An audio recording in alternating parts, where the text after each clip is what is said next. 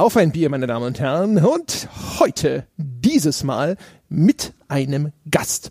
Wir haben Johannes Fries zu Gast. Johannes Fries war jahrelang Mitarbeiter von GameStop und wir haben uns überlegt, Mensch, mit dem Johannes quatschen wir über GameStop, nachdem wir schon vor langer Zeit in einer ganz anderen Folge über GameStop geredet haben, ohne Johannes. Hallo Johannes. Hallo.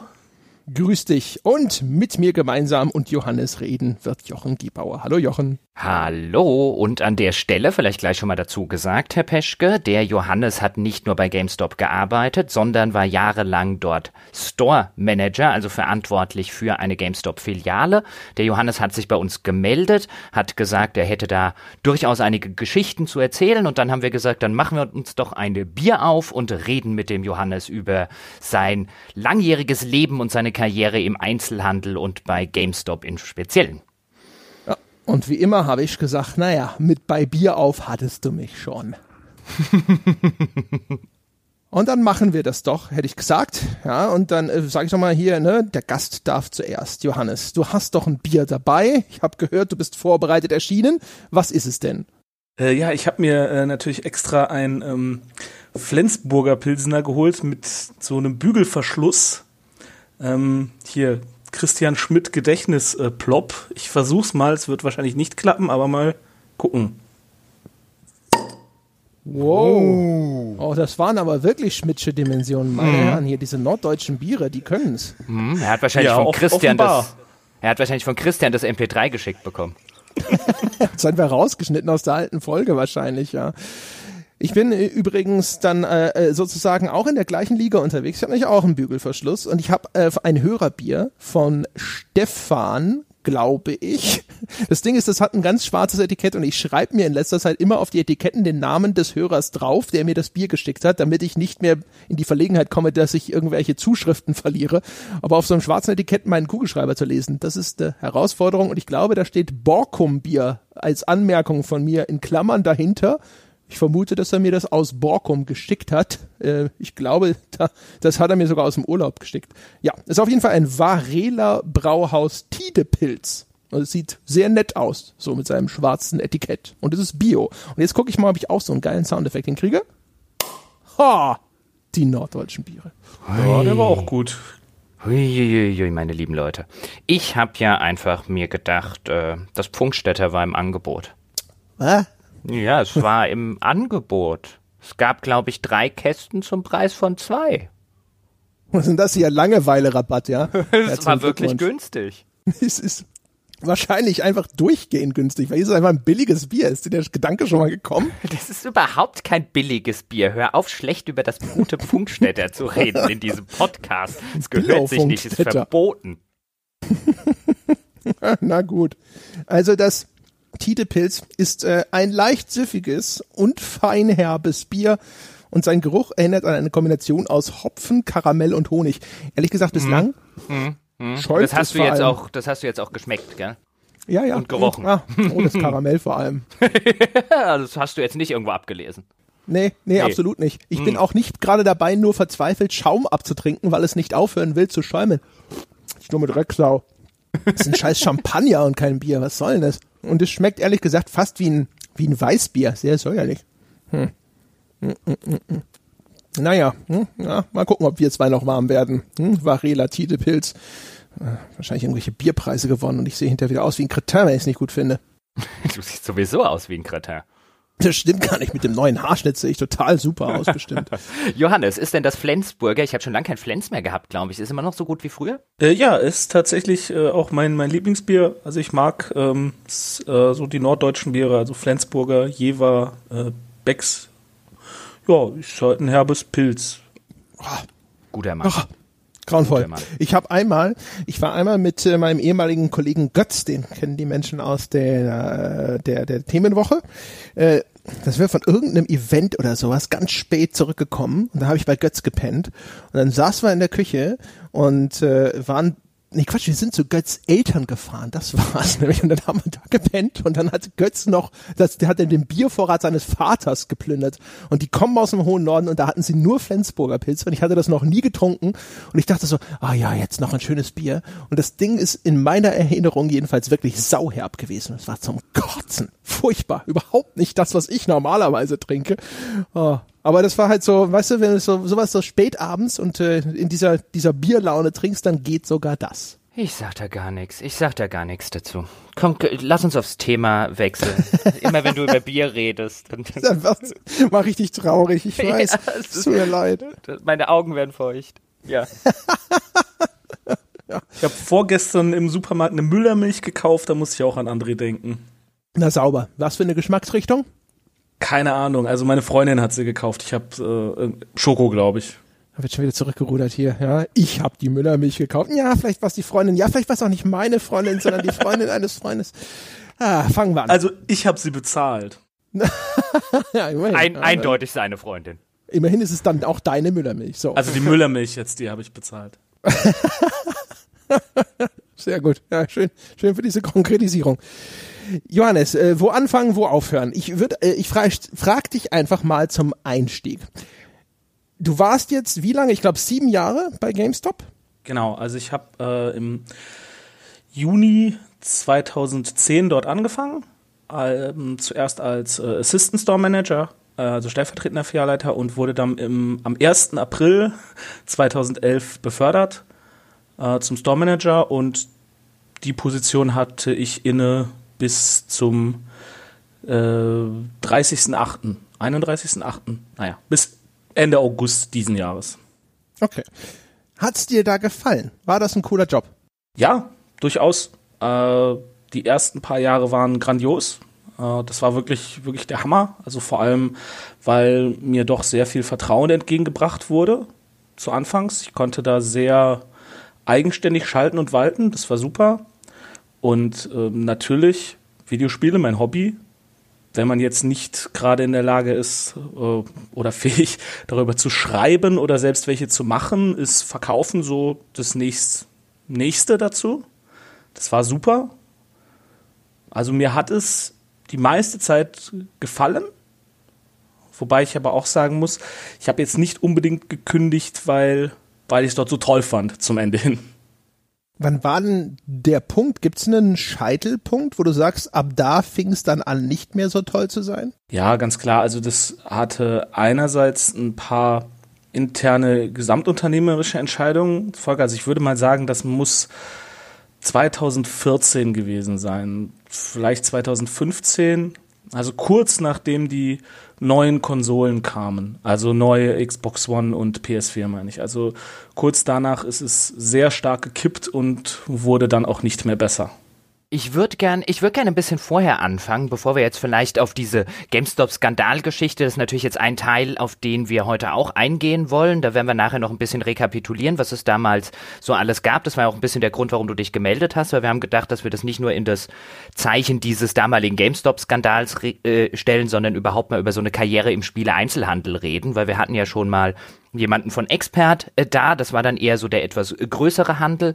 Und so diese Einzelhandelsperspektive hatten wir bislang in der Form noch nicht.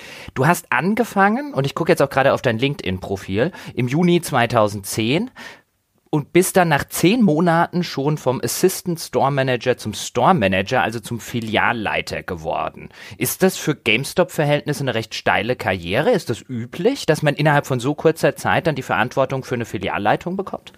Nein, äh, da war ich schon sehr schnell, also acht Monate. Wenn man nicht direkt als Store Manager eingestellt wird, äh, ist, oder zehn Monate sagst du jetzt, ne? Entschuldigung. Äh, ich, zu lange her. ähm, ist schon schnell, wobei es auch durchaus Leute gibt, die, die es noch schneller geschafft haben, sechs Monaten so. Aber in der Regel ist es tatsächlich so, äh, man ist eher ein paar Jahre Assistant bevor man dann ähm, Store Manager wird. Also das ist, ich würde jetzt nicht sagen super steil, aber schon oberes äh, Tabellenfeld, wenn man so Erklär will. Erklär mal den, den Unterschied. Was macht ein Assistant Store Manager? Was macht ein Store Manager? Also die ähm, Tätigkeitsbereiche sind eigentlich sehr identisch. Es geht eben beide, beide stehen sozusagen an der Front also haben auch direkten Kundenkontakt, wobei der Store Manager natürlich ähm, den Dienstplan schreibt und ähm, über die Einstellung von Aushilfskräften entscheidet oder die Entlassung. Er trägt letztendlich die Verantwortung und ist dem Area Manager sozusagen äh, Rechenschaft schuldig. Das äh, ist der Assistant Store Manager nicht. Der Assistant Store Manager hat zwar in seiner Arbeitsbeschreibung stehen, erfüllt alle Aufgaben des Store Managers in dessen Abwesenheit, aber am Ende des Tages trägt er eben nicht die Verantwortung. Also als Assistant kann man sozusagen immer noch mal sagen, äh, ich habe nach bestem Wissen und Gewissen gehandelt, aber der Store Manager ist äh, war nicht da. Äh, keine Ahnung oder oder oder der Store Manager hat mir gesagt, ich soll Sache X so machen und ich habe es so gemacht. Also ein bisschen so wie Kapitän und erster Offizier, wenn man will. Ist denn das vergleichbar mit dem Inhaber eines kleinen Spieleladens? Machst du auch sowas wie Bestellungen und sagst, okay, wir machen 100 Stück von dem, 50 von dem oder so? Wie, wie ist da der Kompetenzbereich? Äh, nein, also da ist tatsächlich ein großer Unterschied. Äh, ein Store Manager bei GameStop hat keinerlei Einkaufsbefugnis, wenn es um Neuware geht. Ähm, das wird alles zugeteilt zentral. Also da entscheidet eben ein Einkäufer, der in der Zentrale sitzt, Filiale X kriegt 100 von Spiel Y, Filiale Z kriegt 200 von Spiel Y und so weiter und so fort. Man ist dafür verantwortlich, den Wareneingang korrekt zu buchen. Also die Ware kommt und dann prüft man die und bucht die ins System ein. Und wenn dann mal was zurückgefordert wird, muss man es auch bearbeiten und wegschicken, aber man hat keine direkte Verantwortung über, also man hat sozusagen keine Einkaufsvollmacht ähm, über die Ware. Das heißt also, okay, also als, äh, als Store Manager bei GameStop sagst du, okay, du kaufst keine neue Ware ein. Das heißt aber umgekehrt, der ganze Ankauf von den Gebrauchtspielen, der ja tatsächlich ein Kernelement des ganzen Geschäfts bei GameStop ist. Hast du da Freiheiten? Also wenn da einer kommt und feilschen will oder so, kannst du dann sagen so, naja gut, ich nehme den Karton für 150 Euro oder kannst du da auch nur den Computer aufmachen, eine Datenbank öffnen, schauen, was steht denn in meiner Liste, was ich dieses Spiel, also für welchen Preis ich dieses Spiel ankaufen soll und dann friss oder stirb?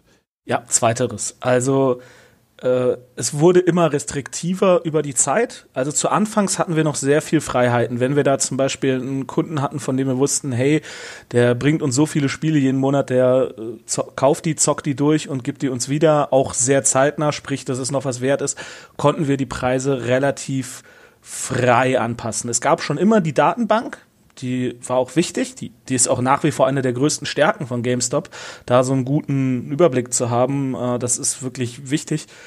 Aber über jedes Jahr wurde die halt wichtiger. Also zum Ende hin war es wirklich nur noch so, ich habe das Spiel eingescannt und dann hat die Datenbank mir drei Werte genannt, die habe ich dem Kunden gesagt und der konnte sagen, ja oder nein. Bei den, bei den drei Werten, ganz kurz als Zwischenfrage, ist wahrscheinlich, äh, das kriegst du bar, das kriegst du als Store Credit oder welche Werte waren das? Genau, also das kriegst du bar, das kriegst du als Store Credit und das kriegst du als Store Credit, wenn du gleichzeitig eine sogenannte GameStop Plus Membership abschließt. Okay. Oder, oder schon GameStop Plus Mitglied bist. Okay. Erklär kurz, was das ist, GameStop Plus. Das ist ein klassisches Loyalty-System, ähm, ähnlich wie, wie zum Beispiel Payback oder äh, jeder kleine Supermarkt hat diese, diese Sticker, die man sammeln kann. Also es ist wirklich so, der Kunde wird dafür belohnt, dass er häufiger zu uns kommt. Und zum Beispiel bei dem kostenlosen Level 1 gibt es halt einfach 10% mm, Ankaufsbonus auf äh, alle angegebenen, äh, abgegebenen Spiele. Also der Kunde gibt, will ein Spiel verkaufen, ist 10 Euro wert, kriegt er mit der Karte eben 11. Okay. Was mich jetzt interessieren würde, bevor wir jetzt in diese Details von GameStop reingehen. Du bist gelernter Buchhändler, ist das richtig? Das ist richtig, ja. Okay. Und dann hast du ein paar andere Sachen gemacht, wenn ich mir dein Profil so angucke. Und dann warst du auch schon mal Aushilfe zwischendurch bei GameStop.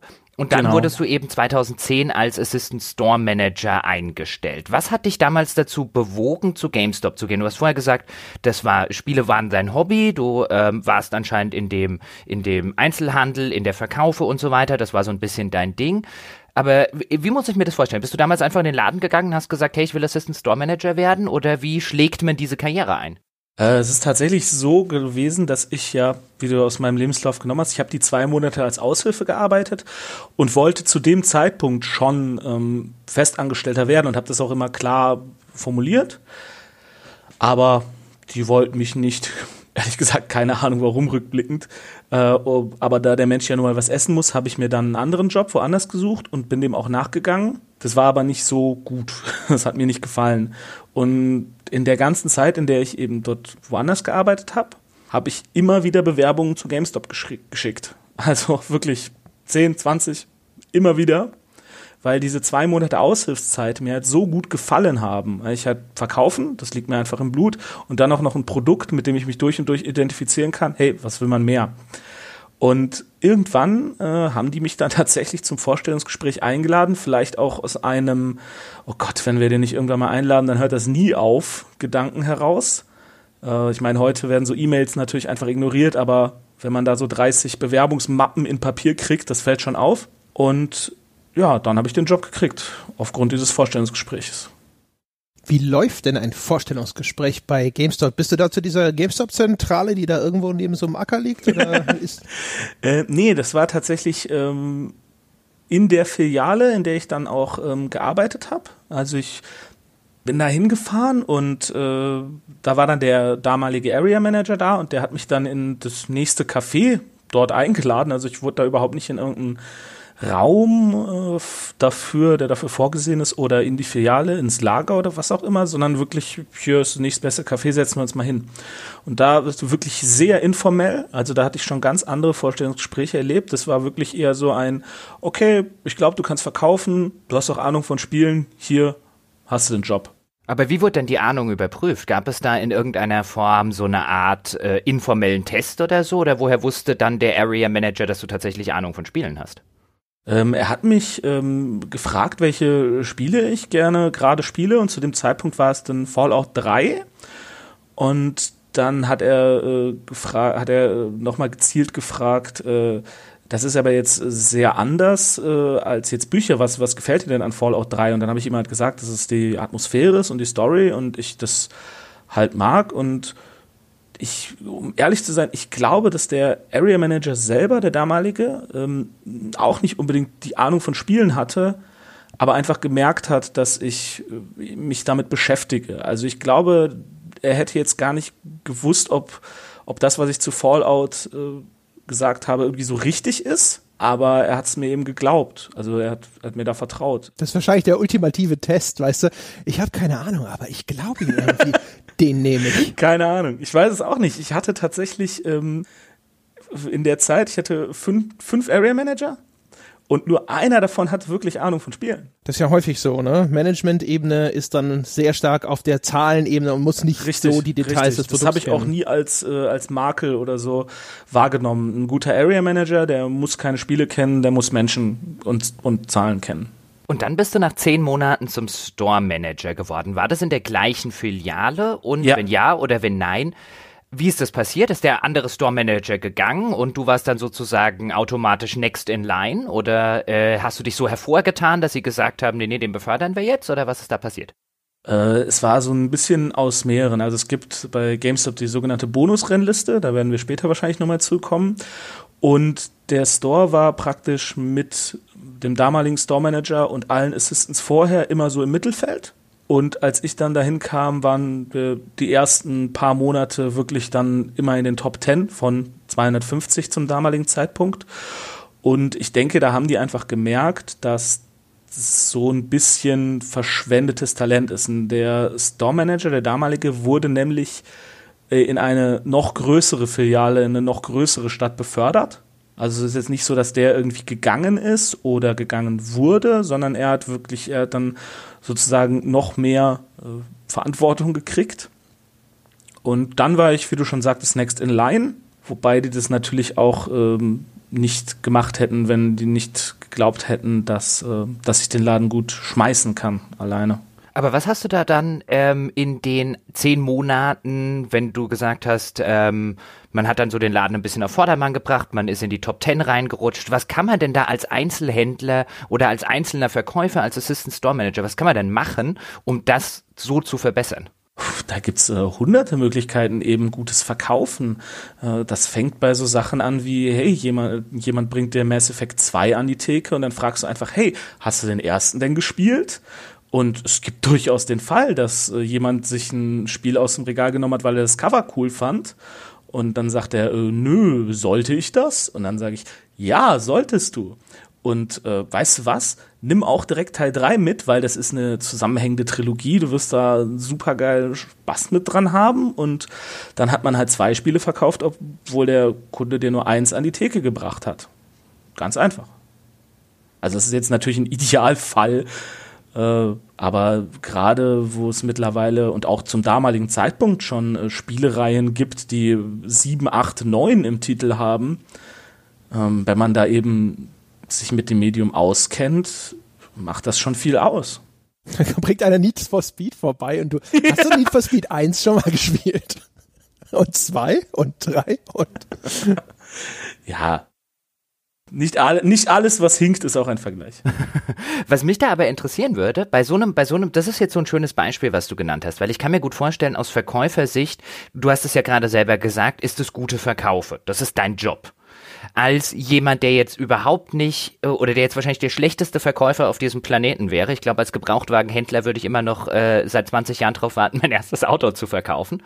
Ähm, ist das immer sowas, wo ich jetzt so ein bisschen Skrupel hätte? Er wollte doch nur Mass Effect 2. Jetzt drehe ich ihm noch Mass Effect 1 an und jetzt drehe ich ihm noch Mass Effect 2, äh, 3 an. Und für dich ist das dann wahrscheinlich kein Andrehen. Also du hast da dann keine irgendwie moralischen Skrupel oder sonst irgendwas, weil du das anders wahrnimmst, als ich das jetzt machen würde, oder? Ja, natürlich. Das ist äh, eine grundlegende Einstellung zum Verkaufen, wobei es dann natürlich auch äh, Abstufungen gibt, weil es ist so, wenn ein Kunde geht in den Laden und er kauft mehr, als er wollte und er ist, solange er das Produkt besitzt, immer zufrieden damit, dann ist man ein guter Verkäufer. Dann hat man auch niemandem was angedreht. Nein, dann hat man jemandem von etwas überzeugt, von dem er nicht wusste, dass er es haben will. Es ist so, jeder ist schon mal in einem Klamottenladen, ist reingegangen und hat sich irgendwie ein Outfit geholt, ähm, obwohl er eigentlich nur ein T-Shirt holen wollte. Ist aber am Ende vielleicht noch mit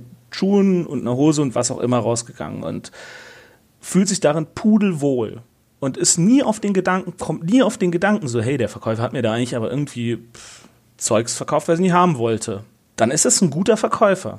Wenn der Verkäufer aber wirklich dem alles empfiehlt, alles, alles sieht super aus, alles passt, das Spiel ist das beste Spiel der Welt und die Platte oder was auch immer verkauft wird, ist das Beste der Welt. Wenn der Kunde das dann im schlimmsten Fall schon ein Meter nach Verlassen des Ladens bemerkt, dann ist der Verkäufer ein schlechter Verkäufer, weil er dann nicht eine besonders gute Bedarfsermittlung gemacht hat und diesen Bedarf dann gedeckt hat, sondern weil er einfach nur so sich die Taschen voll machen wollte. Das ist im Zweifel vielleicht eine philosophische Debatte über den Handel als solches, aber nö, wenn der Mensch mit, um jetzt zum Mass Effect Beispiel zurückzukommen, da total zufrieden ist, dann habe ich meinen Job doch gut gemacht. Dann habe ich ihm doch mehr Spielspaß verschafft, als den, den er sozusagen auf eigene Faust, in Anführungszeichen, nur gefunden hätte. Ja, ich spiele ich spiel ja erstmal nur ein bisschen des Teufels Advokaten und ja, versuche mich da so ein bisschen, bisschen reinzudenken, weil halt so das Verkaufen, ich merke das übrigens auch an mir, auch wenn ich zum Beispiel irgendwelche E-Mails äh, schreiben muss, in denen es dann so ein bisschen darum geht, dass man auch das äh, eigene Unternehmen oder so in irgendeiner Form positiv darstellt, so ein bisschen, ich verkaufe mich irgendwie nach draußen. Das fällt mir unfassbar schwer. Ich habe da überhaupt kein Gen dafür, deswegen finde ich sowas immer total spannend. Wie ist es denn jetzt, weil du gesagt hast, ich muss den Bedarf des Kunden ermitteln und ich kann ihm keinen oder ich sollte ihm kein Zeug verkaufen, was er eigentlich nicht haben möchte. Hast du dann auch tatsächlich de facto zum Beispiel Kunden gesagt, hey, nimm das Spiel nicht, das ist nicht gut oder hey, nimm das Spiel nicht, das ist nichts für dich? Ja, durchaus. Das ist unter anderem eine, eine der Kernkompetenzen eines guten GameStops, finde ich, dass der seine Stammkunden kennt und wir hatten sehr oft den Fall, da kommt dann jemand, von dem wir wissen, hey, der spielt ein Rollenspiel nach dem anderen. Hat dann aber halt irgendwie mal einen Trailer von beispielsweise Destiny gesehen.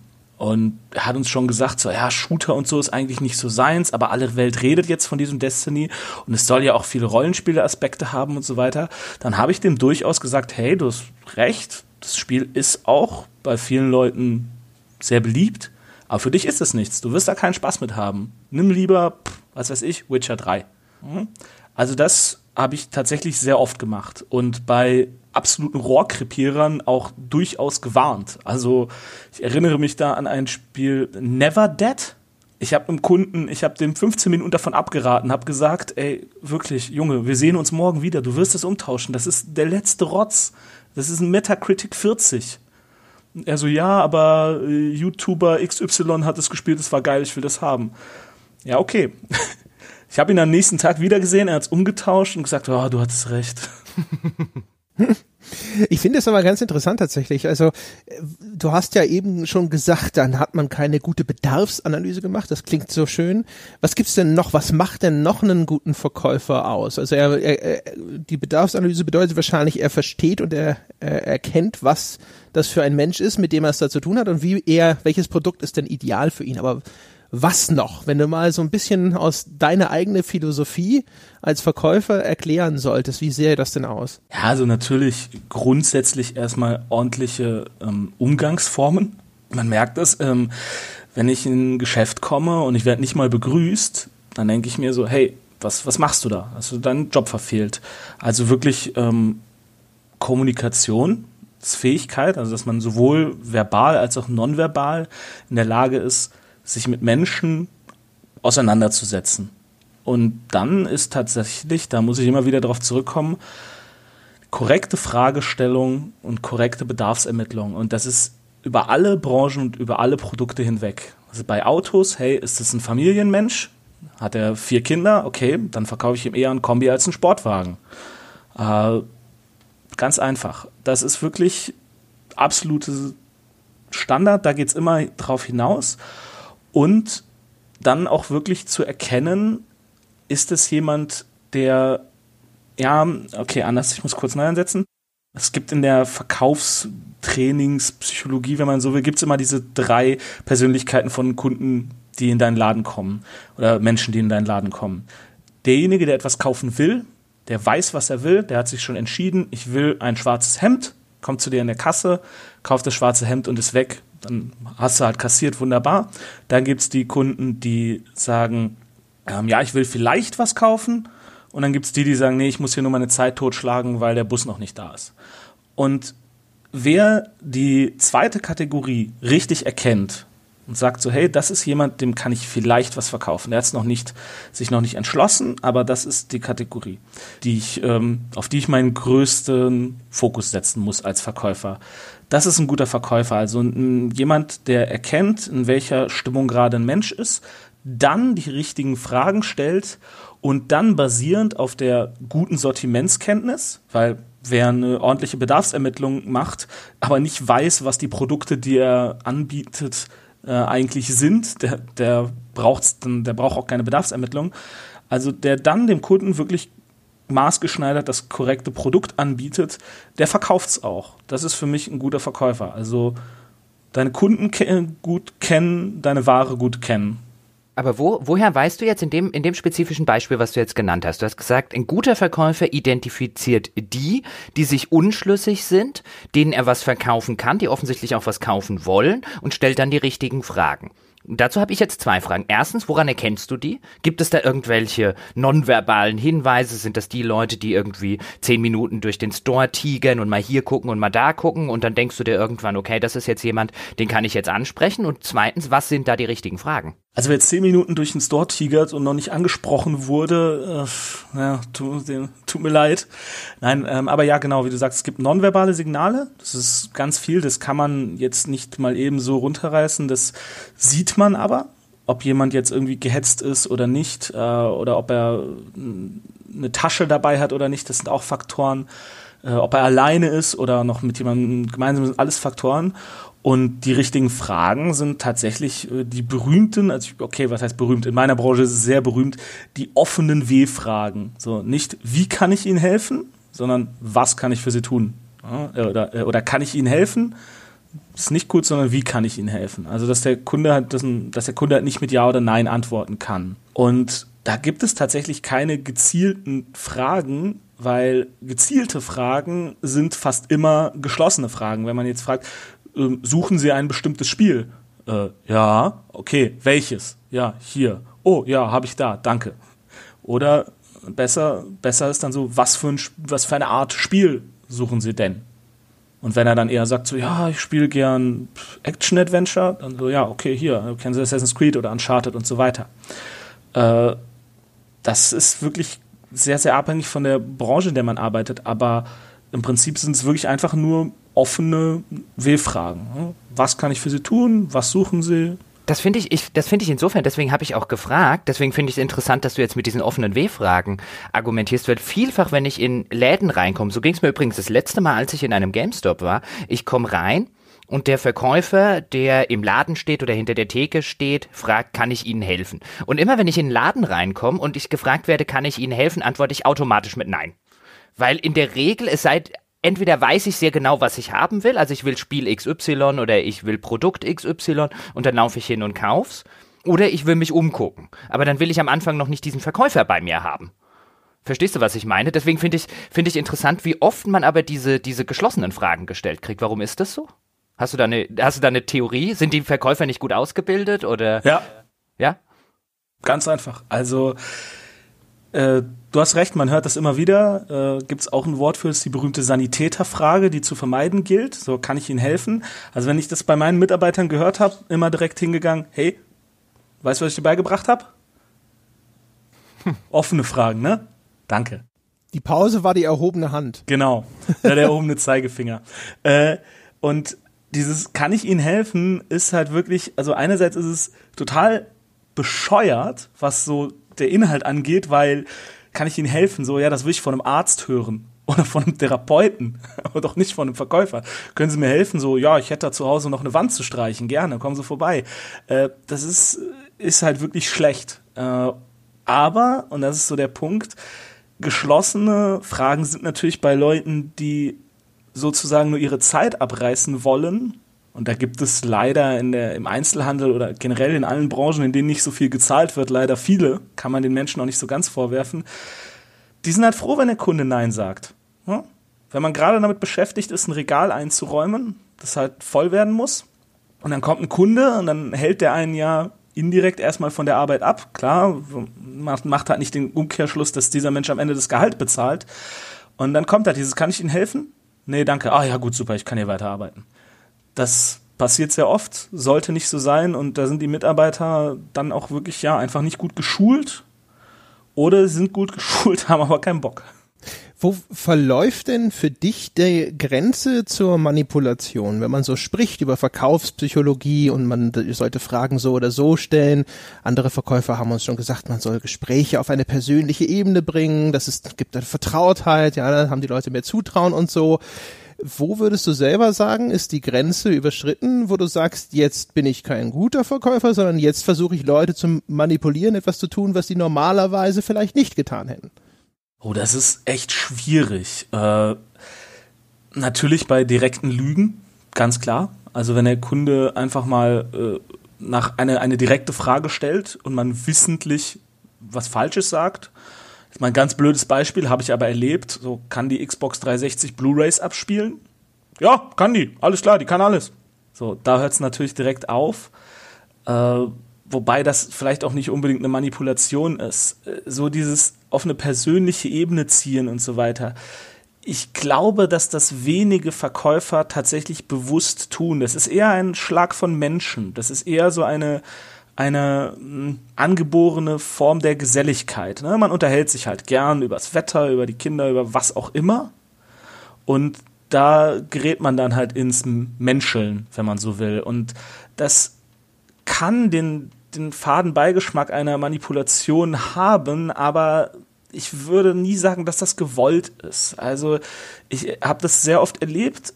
Ich persönlich interessiere mich überhaupt nicht für Fußball. Mir ist es komplett egal. Aber äh, in meinem Team waren von, von vier Mitarbeitern drei männlich und alle totale Fußballfans.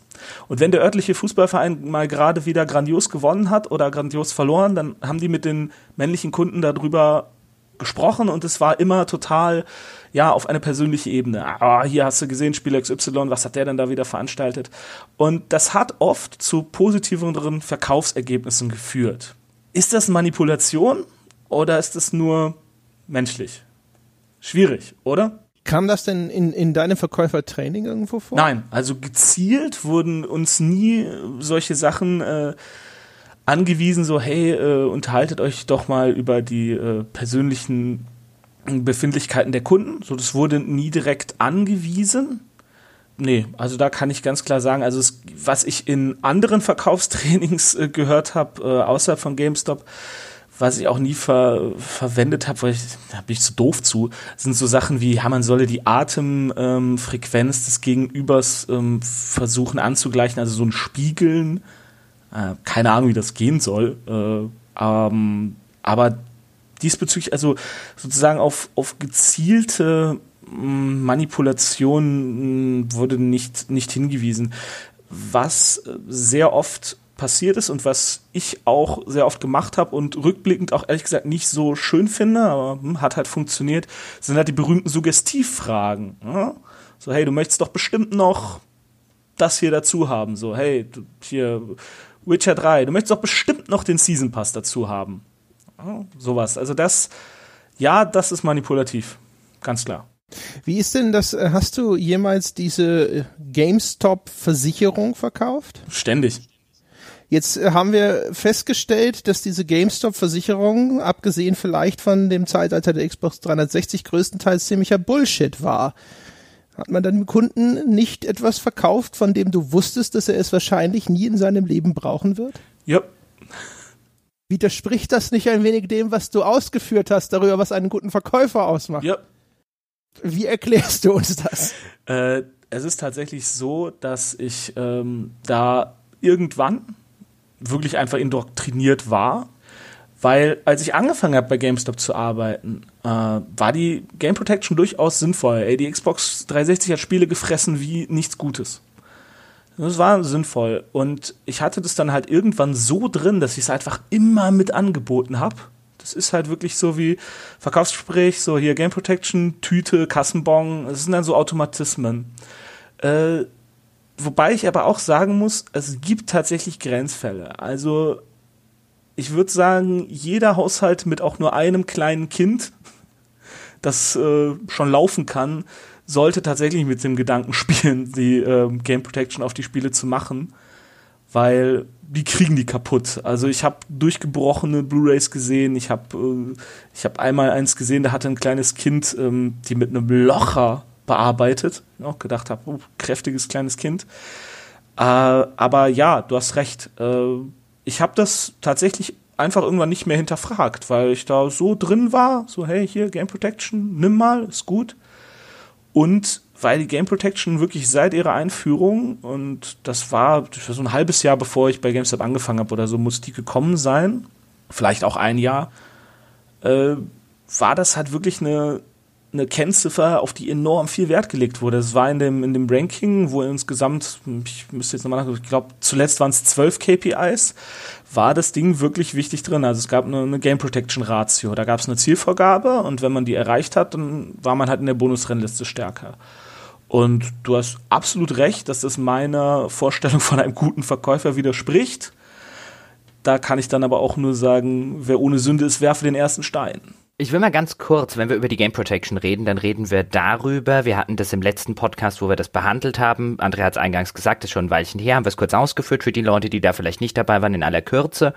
Das heißt, wenn man bei GameStop ein Spiel kauft, wird der Regel vom Verkäufer versucht, dass man noch eine sogenannte Game Protection, eine erweiterte Garantie erwirbt. Es gibt ja sowieso einen gesetzlichen Gewährleistungsanspruch des Händlers bzw. des Herstellers. Hier erhält man dann noch erweiterte Garantien, falls das Spiel irgendwann mal kaputt geht, die CD kaputt geht oder irgendwie sonst was, dann ersetzt GameStop. Das, wir haben das damals auch angesprochen, in dem Maße, André und ich, dass wir gesagt haben, also da erwirkt oder erweckt GameStop gerade auch bei Gebrauchtspielen so ein bisschen den, den Eindruck, als müsse man die erwerben, wenn man irgendwie eine Gewährleistung haben will. Dabei gibt es eine gewisse gesetzliche Gewährleistung und so weiter und so fort. Das mal zum Hintergrund. Jetzt einmal mal gefragt, wenn wir bei dem Thema sind.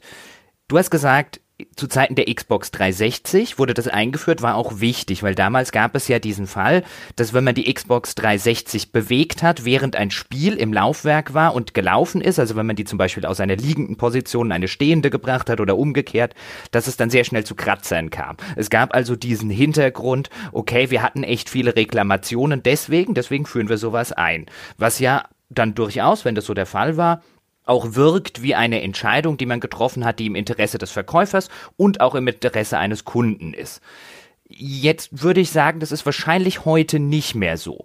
Wenn wir jetzt von der Xbox 360-Thematik also weggehen, wie viele Leute sind denn tatsächlich gekommen, gebt mir mal eine Hausnummer und haben diese GameStop Protection, die ihr dort verkauft habt, tatsächlich in Anspruch genommen? Also wir hatten zuletzt, als ich ähm, gegangen bin, schlag mich tot, aber ich würde mal sagen, so das letzte halbe Jahr, wo ich da war, so im Schnitt 25 Prozent Ratio. Also von 100 Kunden haben 25 Prozent, also haben 25 ähm, so eine Game Protection genommen. Mhm. Und wie viele von diesen 25 sind gekommen und haben die im Laufe dieser zwei Jahre oder wie lange es dauert in Anspruch genommen? Das kann ich wirklich nicht sagen, aber sehr, sehr wenig. Also ich würde tatsächlich sagen, von 100 Game Protection ist weniger als eine zurückgekommen. Okay. Wenige mit kleinen Kindern hier. ja, also das, das war dann wirklich vielleicht noch der häufigste Fall. Ähm, ein lustiger Fall ist halt wütend, wütende Freunde. Ne? Du spielst den ganzen Tag Call of Duty, hat die, die Disk durchgebrochen. Äh, aber ja, also es sind wirklich, also am Ende, also zuletzt gegangen bin, war das eine reine, war das im Prinzip ein reines Geschenk des Kunden an GameStop. War, wurde denn auch versucht, sich vor der Zahlung in irgendeiner Form zu drücken? Nein, Oder? das Nein. nie. Das Nein, nie. Also das muss ich ganz klar sagen, wenn der Kunde ein Spiel da hatte und man konnte noch erkennen, dass das Spiel war und er hatte einen Kassenbon, auf dem die Game Protection drauf war, gilt ja zwei Jahre und die zwei Jahre waren noch nicht vergangen, hat er ohne also wir haben, wenn wir gefragt haben, dann aus Neugier, so, was hast du mit dem Spiel gemacht? Äh, aber da wurde wirklich niemals diskutiert, so von wegen, ja, hier den Kassenbon, den kann man ja nicht mehr lesen oder ja, nee, das ist eindeutig Eigenverschulden. Naja, also da haben wir wirklich immer anstandslos dann wirklich auch ausgetauscht. Immer. Bei den äh, niedrigen Raten ja. wäre es ja auch bekloppt, ja. weißt du, wenn da einmal im Jahr jemand kommt und sagt, hier komm, nimm, nimm zwei Spiele. Wir haben eh noch welche, das Lager ist voll. ja, also äh, äh, warte mal, aber ganz, ganz, ganz kurz zum Verständnis, Entschuldigung, dass ich unterbreche, aber hat er dann ein anderes, hat er das Spiel nochmal gekriegt oder hat er sein Geld zurückgekriegt? Also wenn das Spiel vorrätig war zu dem Zeitpunkt, dann hat er das Spiel nochmal gekriegt. Wenn nicht, hat er die Wahl, dann konnten wir ihm sagen, so hey, ähm, wir können es dir aus einer anderen Filiale besorgen, weil gerade bei Spielen, die zwei Jahre alt sind, die sind dann natürlich auch nicht mehr überall verfügbar haben wir gesagt, so, hey, wir können es dir besorgen, dauert dann vielleicht eine Woche und dann kommst du rein und dann kriegst du es oder du kannst jetzt dein ähm, Guthaben wieder haben. Du kannst ein anderes Spiel nehmen oder wenn du kein Spiel findest, kriegst du einen Gutschein. Aber Geld zurück gab es nie. Okay, Geld zurück gab es nie. Wobei ich da jetzt auch nicht allgemein sprechen mm, möchte. Technisch gesehen vom Kassensystem her wäre es auch möglich gewesen, den Kunden ihr Geld zurückzugeben. Also da mögen andere Store Manager vielleicht anders agiert haben. Okay. Mal so rumgefragt, du hast jetzt schon diese KPIs angesprochen, also die Key Performance Indicator, wie es so schön heißt in Neudeutsch und hast gesagt, da war jetzt zum Beispiel diese GameStop, äh, GameStop Protection eine davon. Ich will noch mal einen Schritt zurückgehen, nämlich du warst im Geschäftsjahr 2011, 2012 der beste neue Store Manager von GameStop, hast diese Auszeichnung bekommen und ich nehme an, die hängt mit solchen KPIs zusammen, oder? Genau. Äh, ich habe tatsächlich im Nachhinein ähm, da all die Jahre immer versucht zu recherchieren, warum ich die denn jetzt genau gekriegt habe. Das war ein bisschen schwierig. Aber mir wurde so von den meisten Leuten dann immer gesagt, dass es der Mittelwert aller KPIs war, aller Store Manager, die in diesem Geschäftsjahr neu ihren Dienst angetreten haben. Also Mittelwert aller KPIs. Ja, das, äh, das heißt alles und nichts, aber muss gut gewesen sein. Was sind denn die wichtigen KPIs bei GameStop? Also der wichtigste ist natürlich die Gross Profit Zielerreichung. Also einfach nur der Gross Profit, also der Rohertrag, wenn man so will, was halt übrig bleibt. Das ist natürlich der wichtigste. Dann kommt danach der äh, Sales Zielerreichung, also der Umsatz. Nicht äh, genau. Und dann teilt sich auf. Also es gibt dann beispielsweise so rein statistische Werte wie den ATV, also Average Transaction Value, das ist der Durchschnittsbon, also der Warenkorb. Dann gibt's den ähm, PPT, das sind die Pre-Sales per Transaction, also wie viele Vorbestellungen pro 100 äh, Kunden zum Beispiel, 100 Transaktionen. Äh, was gab's noch? Ähm, die Game Protection Ratio, von der wir schon gesprochen haben. Die Konsolenversicherung. Ähm, das habt ihr übrigens in dem ähm, Podcast äh, Anfang des Jahres habt ihr das falsch dargestellt. Die Konsolenversicherungen gelten tatsächlich nur auf neue Konsolen, nicht auf gebrauchte. Äh, das nur am Rande. Äh, was gab's noch? Ähm, ah ja, genau, den Zubehöranteil, also sprich Controller, äh, Headsets, Kabel. Was mit Gebrauchtspielen, das war ja ein großes Thema. Ja, genau, genau, natürlich, Skandal, natürlich ja. der, ja, natürlich der Used-Wert, natürlich. Der Used-Wert in Prozent vom Gesamtumsatz, natürlich, der, der war, würde ich sagen, der zweit- oder drittwichtigste, also sehr stark gewichtet. Dann Oh, ich hätte, ich hätte so einen Zettel noch aufbewahren sollen. Plus-Mitgliedschaften? Bitte? Ja, genau, genau. Die GameStop Plus-Mitgliedschaften, danke, genau. Die äh, abgeschlossene GameStop Plus-Mitgliedschaften waren noch ein KPI, richtig? Äh, was gab's noch? Aber wenn ich ganz kurz mal einhaken darf, ja. was du jetzt schilderst, und das gab's schon in der ganzen Zeit, wo du bei GameStop warst, damals bei dem GameStop-Skandal, als der groß in den Medien kam, wurde immer über dieses neue Circle of Life Programm aus den USA geredet, so dass jetzt alle GameStop Mitarbeiter sich eben an genau das richten müssen und an Zielvorgaben, die du genannt hast. Das heißt, aus deiner Sicht war das damals keine Neuigkeit, die irgendwie aus den USA kam, sondern das gab es bei GameStop schon immer. Richtig. Es war wirklich, es kam natürlich, das Ding kam raus und wirklich in jeder äh, GameStop internen Facebook, WhatsApp-Gruppe alle so, hey, wovon reden die? Das ist doch, also das, wer hat denen erzählt, das sei neu? Also es ist, es ist so, was tatsächlich Ende 2016 neu eingeführt war, wurde, war eine genaue Bewertung dieser ähm, Kennzahlen nicht mehr nur auf Filialbasis, sondern auch auf Mitarbeiternummerbasis. Das war tatsächlich neu. Das wurde aber auch Monate, also bevor es dann wirklich da irgendwie aufgeploppt ist, bereits eingeführt. Und selbst in, in kleinerem Maßstab hatten das die, soweit ich es verstanden habe, so wie es mir auch äh, oft ähm, immer angetragen wurde, die ähm, Area Manager hatten solche Auswertungen schon seit Jahren. Also es wurde den Store Managern nur nicht so sehr zur Verfügung gestellt. Ich glaube gar nicht mal irgendwie aus, aus äh, Unwillen, sondern aus, aus technischem Unvermögen. Ne? Die Datenerfassung und Datenverarbeitung geht halt auch immer automatisierter und wenn dann sowas automatisch aufzubereiten ist, dann kann man es natürlich auch mehr Leuten zugänglich machen. Aber ja, es war tatsächlich für uns als Mitarbeiter dort überhaupt nichts Neues.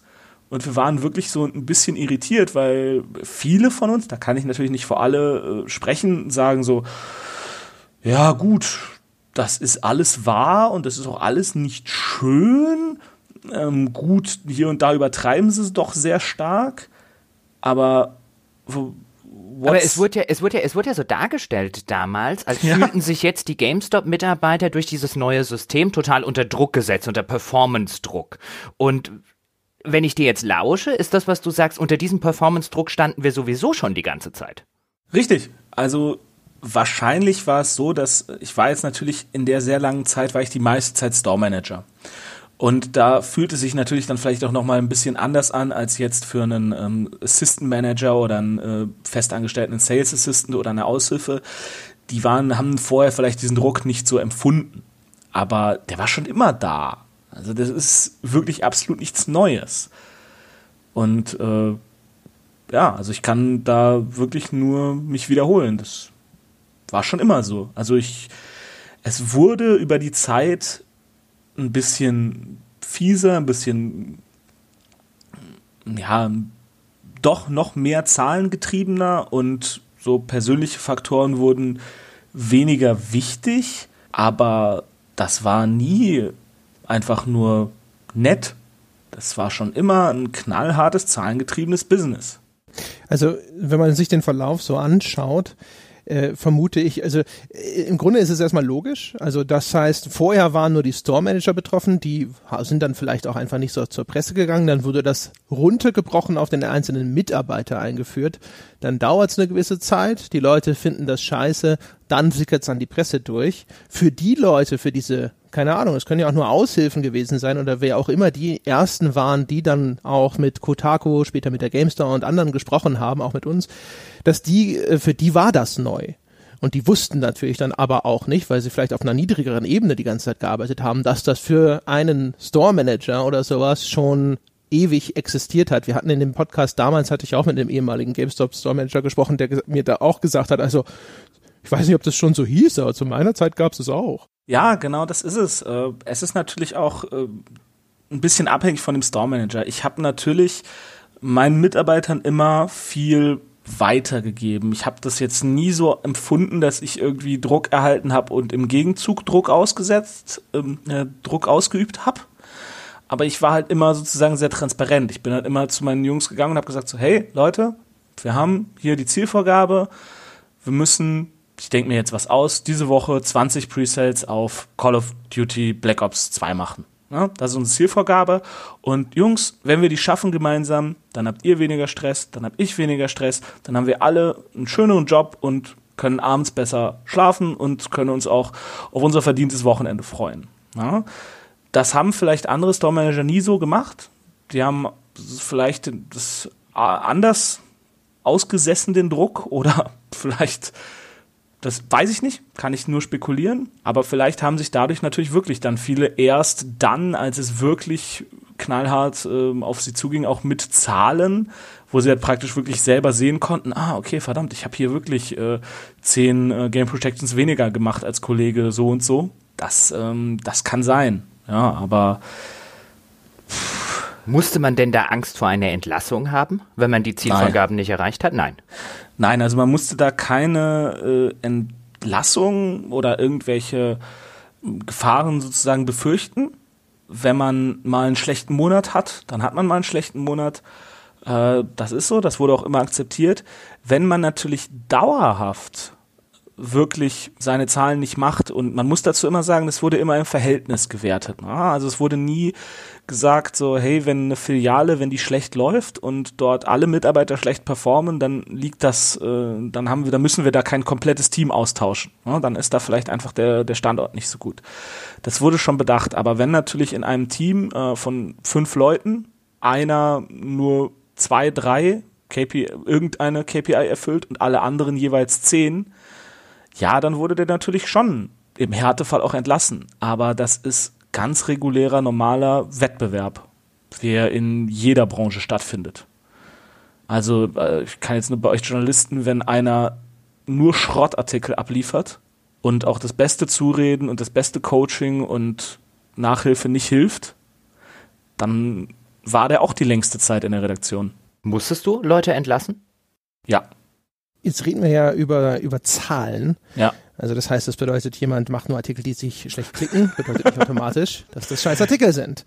So, jetzt äh, ist natürlich die Frage, gibt es ähnliche Dinge? Also sehr viel in diesem Skandälchen, bleiben wir mal bei der offiziellen Podcast-Sprachregelung, äh, hat sich ja damit beschäftigt, dass Leute gesagt haben, dadurch, dass auf einmal meine Leistung anhand dieser Zahlen gemessen würde, war ich gezwungen, einfach quasi Dinge zu machen, die ich wieder den Kunden fand, äh, die aber dazu notwendig waren, um das äh, System zufriedenzustellen.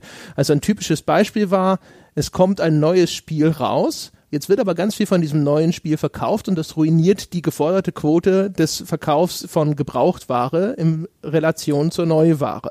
Also hat man einfach ganz viel Neuware erstmal versteckt, bis der erste Ansturm vorbei ist hat den Leuten, die in den Laden gekommen sind, um dieses neue Spiel zu kaufen, idealerweise gleich nochmal das neue Spiel halt gebraucht angedreht. Und dann war das System zufrieden und der Mitarbeiter sah gut aus und so weiter und so fort. Jetzt bist du ja ein ambitionierter junger Manager gewesen und hast auch noch einen Preis gewonnen.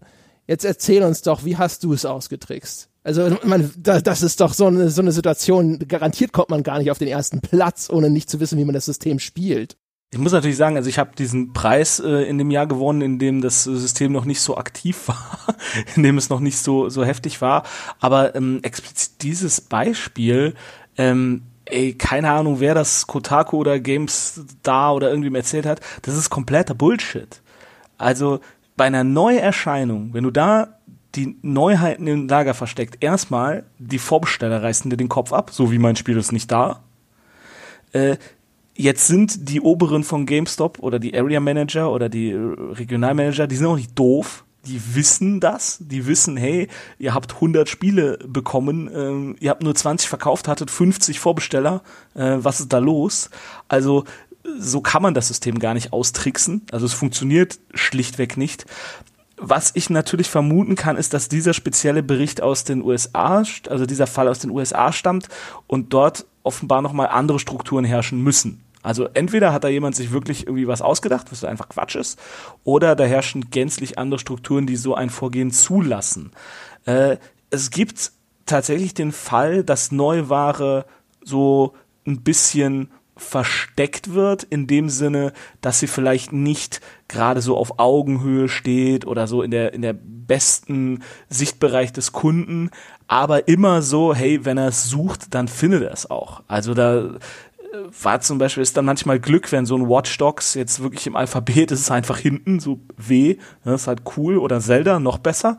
Äh, so, das, das steht dann halt einfach weit hinten, ne? Und dann muss der Kunde halt weit blättern. So, das ist okay aber dass da wirklich jemand was ins Lager geräumt hat und deswegen Kunden ihr Spiel nicht kaufen konnten, also das ist wirklich Quatsch. Also so funktioniert auch die, die Käuferseele nicht. Wenn der Kunde in, in einen Laden kommt und er möchte Spiel so und so neu haben und es ist nicht da, dann geht er. Dann geht er zum Mediamarkt, zum Saturn oder noch schlimmer zu Amazon oder noch schlimmer, er kauft sich's im PSN.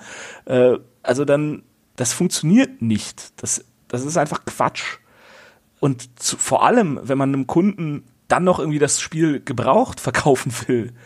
Also ich kenne keine GameStop-Filiale, die nicht fußläufig irgendeinen Mitbewerber hat. Also sei es ein Saturn, ein Mediamarkt, ein Müller, ein Expert, ein irgendwas.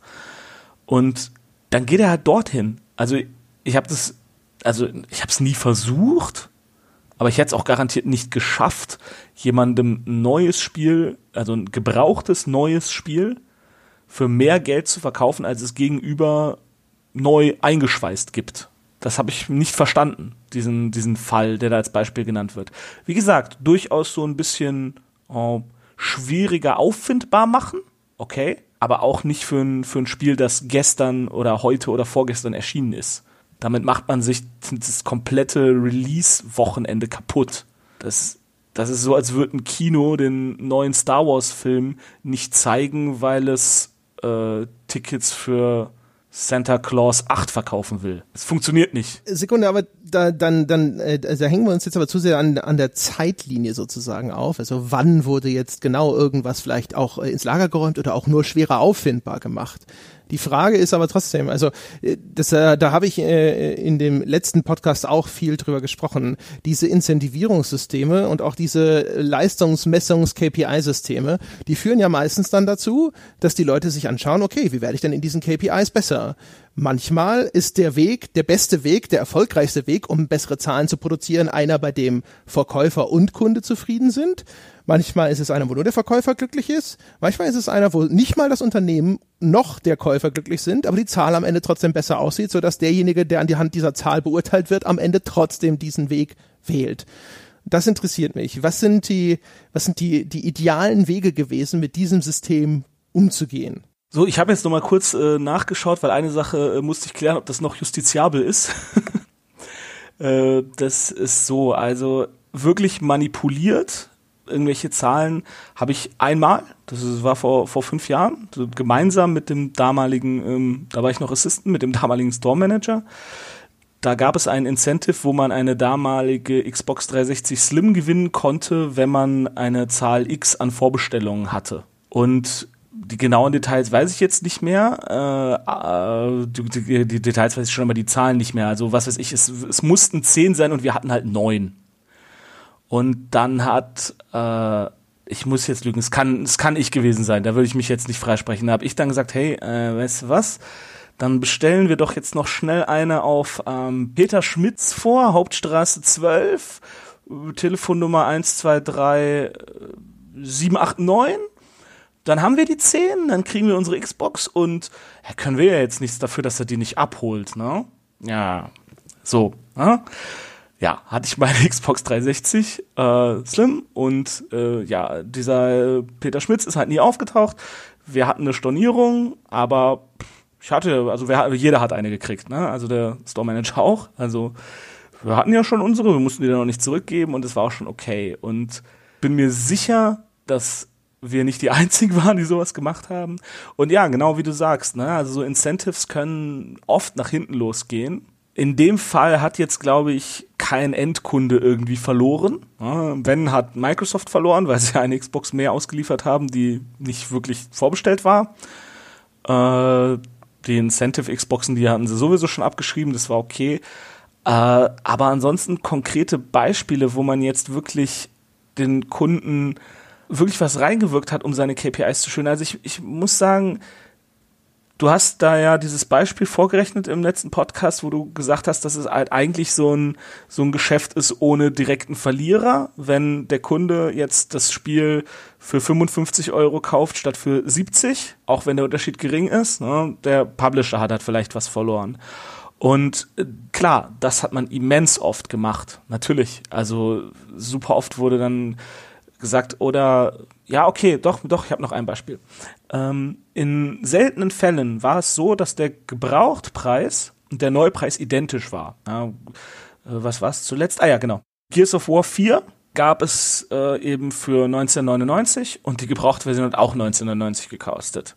Und da habe ich halt einem Kunden gesagt, so, hey, äh, nimm doch die gebrauchte. Und er so, ja, wieso? Ja, die neue wenn du die aufmachst und es gefällt dir nicht, dann kannst du nicht umtauschen. Weil da so ein Aktivierungscode für so ein, äh, für irgendeinen so Lancer-Skin drin. Also kannst du nicht umtauschen.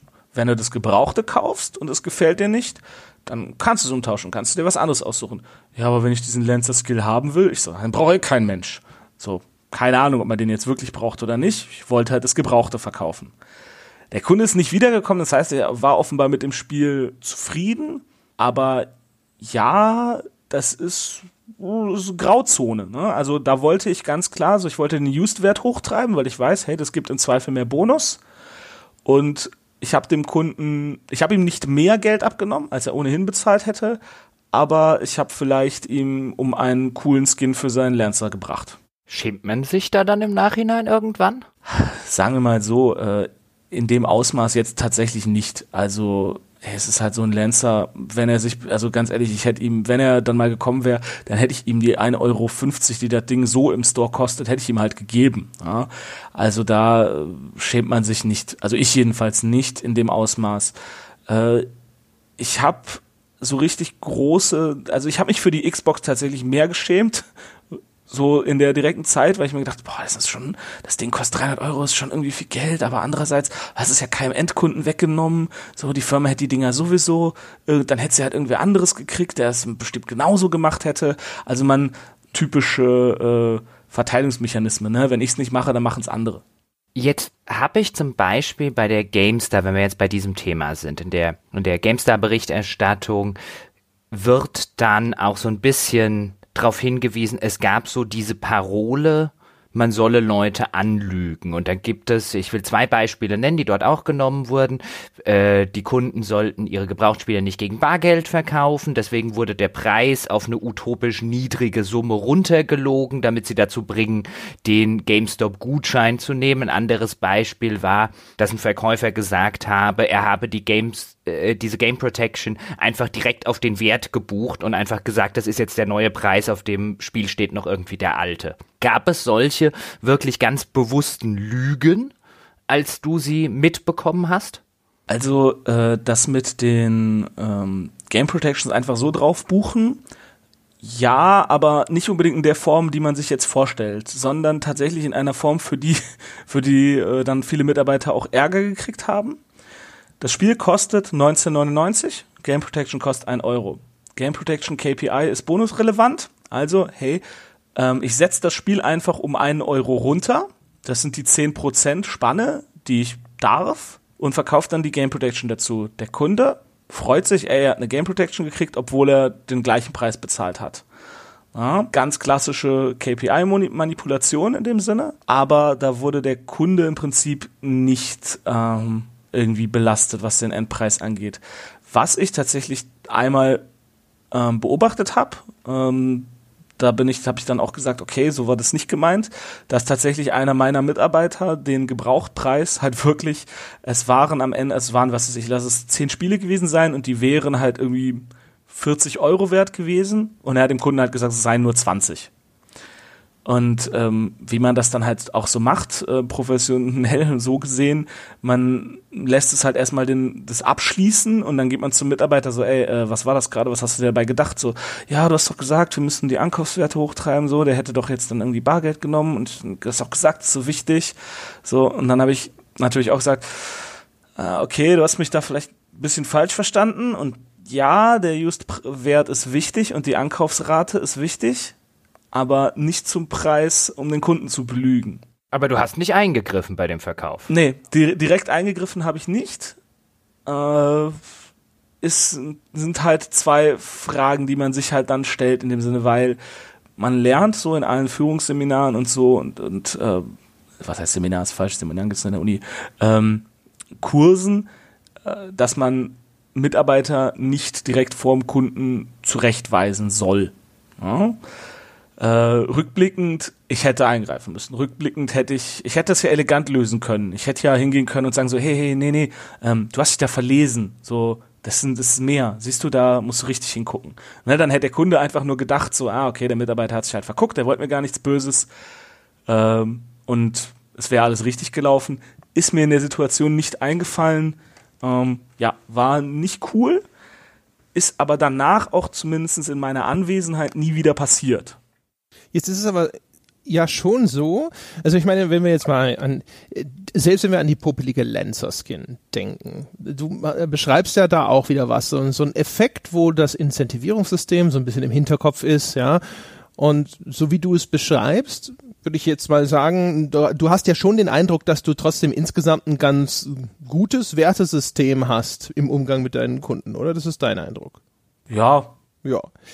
Und wenn du jetzt sagst, okay, aber da bin ich schwach geworden und dann habe ich hier quasi erstmal nicht eingegriffen und so, und du redest ja immer von deinen Erfahrungen, ist es denn schwer vorstellbar, dass dann jetzt über all die, ich glaube, es waren keine Ahnung, über 200 oder so GameStop-Filialen in Deutschland nicht trotzdem genügend Mitarbeiter zusammenkommen, die den Eindruck hatten, einfach durch dieses System an sich, dass sie lügen mussten, weil anders sahen sie keinen Weg, ihre Quote zu erfüllen. Man hat ihnen gesagt, das sind die Werte, die du erreichen musst und sie sind zu dem Eindruck gelangt, ich kann das nicht schaffen, außer dass ich halt quasi noch Leuten irgendwo einen Bären aufbinde, um diese zusätzlichen Verkäufe zu machen. Anders kriege ich das nicht hin. Egal, ob sie damit recht hatten oder nicht, aber dass die Leute in einer Situation waren, wo das für sie scheinbar der einzige Ausweg war, der einzige Weg war, dieses System zufriedenzustellen. Ja, natürlich. Also ich kann da äh, natürlich, ich kann immer nur für meine Filiale sprechen, aber äh, klar, jeder, der äh, eins und eins zusammenzählt, weiß, hey, bei 204 Jahren gibt's garantiert noch äh, mehr Filialen, in denen es so lief und vielleicht auch noch schlimmer. Ja, äh, und es kommt natürlich am Zweifel immer auf den einzelnen Menschen an. Und du hast recht, wenn Menschen sich in irgendeiner Form unter Druck gesetzt fühlen, ob das jetzt realistisch ist oder nicht, das sei mal dahingestellt, äh, dann tun sie Dinge, die im Zweifel nicht korrekt sind. Ja, ganz ganz eindeutig. Aber was, was will man dagegen jetzt sozusagen ähm, tun, außer das, das System an sich grundlegend zu verändern? Ne? Das äh, ist halt schwierig. Darum ging's ja. Also ich meine, ich glaube, die Forderung der Öffentlichkeit und auch der Mitarbeiter war es, dass dieses System, äh, ich vermute mal, die Forderung da lautete, es abzuschaffen. Was dann tatsächlich ja passiert ist, ist, dass GameStop ja im Grunde genommen wieder den Schritt zurückgegangen ist. Ich glaube, im Februar diesen Jahres haben sie irgendwann verkündet, dass das jetzt wieder wie, wie wir jetzt von dir erfahren, wieder nur auf Filialebene protokolliert wird und dass dieses System nicht mehr auf den einzelnen Mitarbeiter heruntergebrochen wird. Oder zumindest wird es ihm nicht mehr zur Kenntnis gebracht, nehme ich an. ja, schön wär's. Ich habe ja, ich habe hab das gelesen. Ich habe eine, eine Meldung vor mir da steht GameStop, Ladenkette ändert das stark kritisierte Circle of Life Programm von der GameStar aus dem 25. Februar und da steht, Mitarbeiter werden nicht mehr separat überwacht und bekommen keinen individuellen Circle of Life Score. Das sollten die Änderungen sein. Ist das nicht passiert? Also nicht in Deutschland, nein. Also Es ist auch so, dass es einen einzelnen Circle of Life Score nie gab. Also es gab nie so den, dass man sagt irgendwie, du hast einen Circle of Life Score 5 und die Zielvorgabe ist 7 oder so. Das gab es nie. Aber ähm, klar wo werden, also als ich gegangen bin, wurden immer noch sämtliche, naja nicht alle, aber die meisten KPIs auf einzelne Mitarbeiter äh, konnte man sich das angucken. Also ich konnte mir zum Beispiel anschauen, Game Protections, wer hat diesen Monat die meisten gemacht, wer hat am wenigsten gemacht, wer hat mittelmäßig viel gemacht. Wurde immer noch ausgewertet. Aber, aber an, an, anschauen. Guck, okay. Ganz kurze Anmerkung. Ja, ja. Sorry, Jochen, nur ganz kurz, äh, nur, nur damit es nicht äh, hier hinter falsch verstanden wird. Die GameStar schreibt auch in der gleichen Meldung, dass sie nicht wissen, ob das auch in Deutschland gilt. Ah, okay. Äh, nicht, dass, äh, dass das hier hinter, äh, dass die Leute sagen so, oh, da haben sie aber falsch berichtet. So, sorry, Jochen. Ich wollte nur sagen, ähm, den Teil mit, weil du gesagt hast, du konntest dir den immer noch anschauen. Das heißt ja aber nicht zwingend, wenn jetzt zum Beispiel die technischen Möglichkeiten eingeführt wurden und das wurde halt getrackt, dass immer noch der gleiche Druck ausgeübt wird und immer noch quasi diese gleichen Performance-Ziele existierten. Aber die, wenn ich dich verstanden habe, existierten weiterhin genauso. Ja, ganz klar. Also ins, man muss halt wirklich sagen, dass, dass dieser, ähm, dieser Zeitpunkt des GameStop-Skandals, also es war halt eigentlich völlig egal. Also es gab vorher den gleichen Druck und es gab nachher den gleichen Druck. Also in, unternehmensintern hat das in Deutschland, hat es halt einfach null Auswirkungen. Aber wann ist denn dann, äh, jetzt mal so rumgefragt, André hat die Frage eingangs gestellt und jetzt äh, haben wir uns langsam so historisch an diesen Punkt bewegt. Wann ist denn dann der Punkt wirklich erreicht gewesen, wo du gesagt hast, alles klar, jetzt ist der Rubikon überschritten, jetzt will ich nicht mehr? Ähm, tatsächlich hat das gar nicht mal unbedingt so viel mit GameStop an sich zu tun.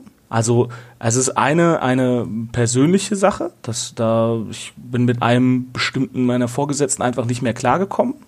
Das hat man aber in jedem Unternehmen mal, dass man halt sagt so okay mit dem nicht mehr und wenn er nicht geht, dann muss halt ich gehen. Das ist aber wie gesagt, äh, das hat nichts mit GameStop als solches zu tun. Aber was mich dann auch wirklich daran ge äh, dazu getrieben hat, ist einfach die, die Gesamtsituation des, ähm, des Einzel-, des Videospiele-Einzelhandels. Also äh, der Druck ist ja unter anderem nur so gewachsen, weil eben da nicht mehr so viel Geld zu verdienen ist wie früher. Ja, also das geht ja Hand in Hand. Also wenn immer noch die äh, Umsätze von 2008 bis 2012 abzurufen wären, dann gäbe es ja so einen Druck überhaupt nicht. Also dann würde man ja sagen, ja, Kurs halten passt schon. Ja, aber äh, ist halt nicht mehr. Und ich habe. Können wir das mal ganz kurz aufdröseln vielleicht? Ich weiß nicht, ob du das äh, sagen möchtest, aber was verdient man als Store Manager und vor allem, was kann man denn als Bonus einstreichen, wenn man welche Performance-Ziele erreicht? Also ich habe zuletzt auf Jahresbasis, ich jetzt einfach mal nur Bruttowerte, weil die Nettowerte sind bei jedem Menschen individuell, wie viele Kinder hatten, welchem Bundesland und so weiter. Aber mein letztes Bruttojahresgehalt waren äh, knapp 30.000 Euro. Und äh, der maximale Jahresbonus, den man da noch drauflegen kann, waren zu dem Zeitpunkt laut der äh, Bonusvereinbarung dort knapp 2500 Euro. Habe ich nie äh, erreicht, außer in dem einen Jahr, äh, wo ich dann halt auch den Preis gekriegt habe. Und monatlich waren es nochmal brutto ähm, von, ah, Moment, das ist nämlich von, von Februar bis Oktober monatlich maximal 350 Euro brutto drauf, also äh, kurz 3500 Euro und in den Weihnacht Sommer äh, in den Winter beziehungsweise Weihnachtsmonaten noch mal mehr. Also ich würde mal sagen, wenn man wirklich in jedem Monat unter den Top 10 Performern in Deutschland war, dann halt hätte äh, wenn gewesen wären, hätte ich am Ende 35 äh, im Jahr verdient. Müssten es nicht sogar theoretisch mehr gewesen sein? Also wir hatten 30.000 Basisgehalt, dann 2.500 Jahresbonus, dann einen äh, ja, den, den, den Jahr von 3.500. Genau, den Jahresbonus habe ich vergessen, du hast recht. Ja, ja. genau. So, aber 36k plus noch das mit dem Weihnachtsgeschäft, wenn du da auch noch gut läufst, also könntest theoretisch wahrscheinlich dann so bei 40 rauskommen? Wenn alles perfekt liefe? Äh, 38.000 wären es maximal gewesen. Ja. Aber das ist ja, 38. War ja gar nicht so weit weg. Nö, nö, nö. Mit Ja, 40, ja, ja. ne? aber das ist ja interessant. In, in, insofern, dass du sagst, das hätte man bekommen können. Und ich sage jetzt mal, am Ende vom Jahr hast du vielleicht, wenn du wirklich dauerhaft unter den Top-Performern bist, hast du so ein bisschen mehr als noch einen Monatsgehalt. Und das ist ja auch ein Wort, was man da haben, zusätzlich haben könnte. Aber diese Karotte, die kriegen ja nur wenige. Die wird ja allen vor die Nase gehalten, aber nur wenige sind am Ende diejenigen, die tatsächlich, also alle eifern dieser Karotte nach, aber am Ende kriegen sie ja notgedrungen nur irgendwie, was weiß ich, die besten zehn. Ja, genau. Und es ist auch so, wenn man es dann mal schafft, wirklich so top zu performen, hat man sich damit im Prinzip ein Handicap fürs nächste Geschäftsjahr aufgehalten, dass man nicht, dass man nie wieder los wird. Inwiefern? Ja, weil natürlich gewertet wird, okay, im letzten Geschäftsjahr hatten wir ein Ziel von, ich denke mir jetzt was aus, also was weiß ich, 100. Er hat aber 150 gemacht. Boah, dann geben wir ihm fürs nächste Geschäftsjahr mal ein Ziel von mindestens 145. Ah, okay, also man darf wahrscheinlich auch nicht zu gut sein, ja, Genau. wenn man längerfristig denkt, ja. Ja. wenn der, der kluge Manager immer nur ein bisschen überperformen, aber nicht den ganzen Bonus abgreifen. Immerhin können wir Sebastian hinterher erzählen, ja, demnächst, dass er so viel kriegt wie einen Top 10 Performer bei GameStop, ja. Das ist ja auch was wert. Also äh, können wir da Zahlenwerte dran heften mal? Was ist denn da so eine so eine Quote? Also was ist denn das für? Ich vermute mal, der Umsatz wird festgelegt jeweils für den Individu für die individuelle Filiale. Aber kann man da eine Hausnummer dran heften? Was ist denn der Umsatz, den man da so leisten muss? Also es ist tatsächlich sehr schwer, weil es gibt ja über 250 Filialen in Deutschland, Österreich, Schweiz und es gibt Filialen, die haben einen Jahresplan von 400.000. Das ist dann wirklich unteres Ende, also Umsatz jetzt. Und es gibt Filialen, die haben einen Plan von 1,4 Millionen. Das wäre dann halt irgendeine Top-Fußgängerzone in einer der Großstädte. Und irgendwo dazwischen halten sich halt alle auf. Also ich muss jetzt aufpassen, dass es nicht irgendwie justiziabel wird. Also ähm, meine Filiale hat über 600 gemacht, unter 900. Okay. Vielleicht irgendein Beispiel, dass das für die Leute greifbarer ist, ist ja der diese Quote, dieser diese Quote, wie viele Leute die Versicherung abschließen. Ja. Da hattest du ja vorhin mal gesagt, dass das ungefähr 25 Prozent waren. Was wäre denn der der Key Performance Indicator dazu? Was wäre denn der gewünscht die gewünschte Quote? Also die Zielvorgabe bezüglich der Game Protection, die hat sich ähm, immer mal wieder variiert, aber sie war so im Schnitt bei 35 für meine Fil also für nee, war tatsächlich dann für die äh, für die Area festgelegt durch den Area Manager, also sprich meine und noch ähm, zwölf andere Filialen, manchmal auch elf. Die Area hat ein bisschen gewechselt im Laufe der Jahre. Okay. Und für gibt's eine Quote für den Anteil an Gebrauchtverkäufen? Ja, der war zuletzt, also er ist auch immer variiert so und immer, immer abwechselnd, aber zuletzt lag der auch bei äh, für meine Filiale 37. Aber äh, als ich angefangen habe, es wurde über die Jahre ein bisschen weniger, war der auch mal bei 41, 42. Das sind 37 Prozent vom Umsatz. Genau, genau. Also von 100 Euro eben 47 Euro mit Gebrauchtware, äh, 42 Euro, Entschuldigung. Genau, ja. Und das äh, ist natürlich quasi dann hinterher, was Profit angeht, ist das dann nochmal erheblich mehr, weil ich glaube, wir haben das letzte Mal so Ja. ganz grob gesagt, dass der Profit ungefähr doppelt so hoch ist dann wie bei Neuware. Richtig. Ja, sogar je nach, je nach Artikel eher sogar drei bis viermal so hoch. André, wie geht's dir eigentlich? Ich sitze jetzt so ein bisschen da und überlege mir, da sagt jetzt der Johannes, seine, seine Filiale hat so, ich, du hast keinen genauen Wert genannt, ich nenne jetzt einfach mal einen fiktiven, so 750.000 Euro Umsatz für das Unternehmen jedes Jahr gemacht. Und dann hat der Johannes vorher auch erzählt, was er verdient und dann können wir jetzt wahrscheinlich ein bisschen ableiten, was der Assistant verdient hat und was die Aushilfen verdient haben und so weiter. Und ich sitze dann immer so ein bisschen da und habe meine sozialdemokratischen Anwandlungen und ich denke mir dann immer, bei so viel Umsatz und dann andererseits diese ganze Verantwortung, diesen ganzen Druck irgendwie von oben und dann sehe ich das Gehalt und dann denke ich mir, irgendwas stimmt doch da nicht. Weiß nicht, wie geht's dir? Bin ich da, bin ich dazu, bin ich dazu Rouge angehaucht? Naja, ich sag mal, wir würden den Stange schon mehr bezahlen, wenn wir 750.000 Euro Umsatz machen würden. ja. Wir haben aber auch nicht die Kosten, die Natürlich. GameStop dabei hatte. Wir müssen den Profit müssten wir eher wissen, weil äh, so ein Business, das halt sehr viel Ware ankauft und sowas, das ist dann eher schwieriger. Wie viel kommt denn dabei raus an Profit, wenn man die, die fiktive Ta Zahl von 750.000 Euro anlegen würden? Äh, ich müsste tatsächlich ähm, das nochmal genau nachrechnen. Es ist auch so, dass ich ähm, ab einem bestimmten Zeitpunkt habe ich nur noch eine verkürzte sogenannte P&L, Profit and Loss Rechnung bekommen. Da waren dann auf einmal über von einem auf den anderen Monat waren halt meiner Meinung nach wichtige Kennzahlen waren halt ausgeblendet. So Miete, Strom, alles Mögliche. Mit der mit der äh, ja mit der Aussage, dass es für mich nicht relevant wäre, weil ich dafür darauf ja ohnehin keinen Einfluss hätte, weil es ja fixe Kosten sind. Und ich habe dann argumentiert, äh, ja, schön, aber ich muss doch, ich will trotzdem wissen, was am Ende hängen bleibt. Äh, weil, und wenn es nur darum geht, um zu abschätzen zu können, ob ich nächstes Jahr noch einen Job habe, weil ich weiß, solange der Laden dem Unternehmen und wenn es nur ein Dollar ist oder ein Euro bringt, werden die den nicht zumachen. Ja, weil eine Schließung auch Geld kostet. So, äh, nur um das zu wissen. Also ich kann tatsächlich nicht sagen, wie viel ähm, Gewinn oder Rohertrag ähm, eine, meine einzelne Filiale gemacht hat. Das ist, hat mich auch zusehends gewurmt. Ich habe auch immer gedacht, so, ey, ich habe ich hab eine betriebswirtschaftliche Ausbildung. Ich kann solche Zahlen lesen. Ihr könnt die mir geben. Ich weiß, wie die zu, was ich daraus zu entziehen habe und ich weiß auch, was ich meinen Mitarbeitern davon erzähle und was nicht. Aber da wurde einem tatsächlich ähm, über die Jahre mehr und mehr Vertrauen entzogen. Deswegen äh, kann ich tatsächlich nicht wirklich sagen, wie viel Gewinn dort hängen bleibt.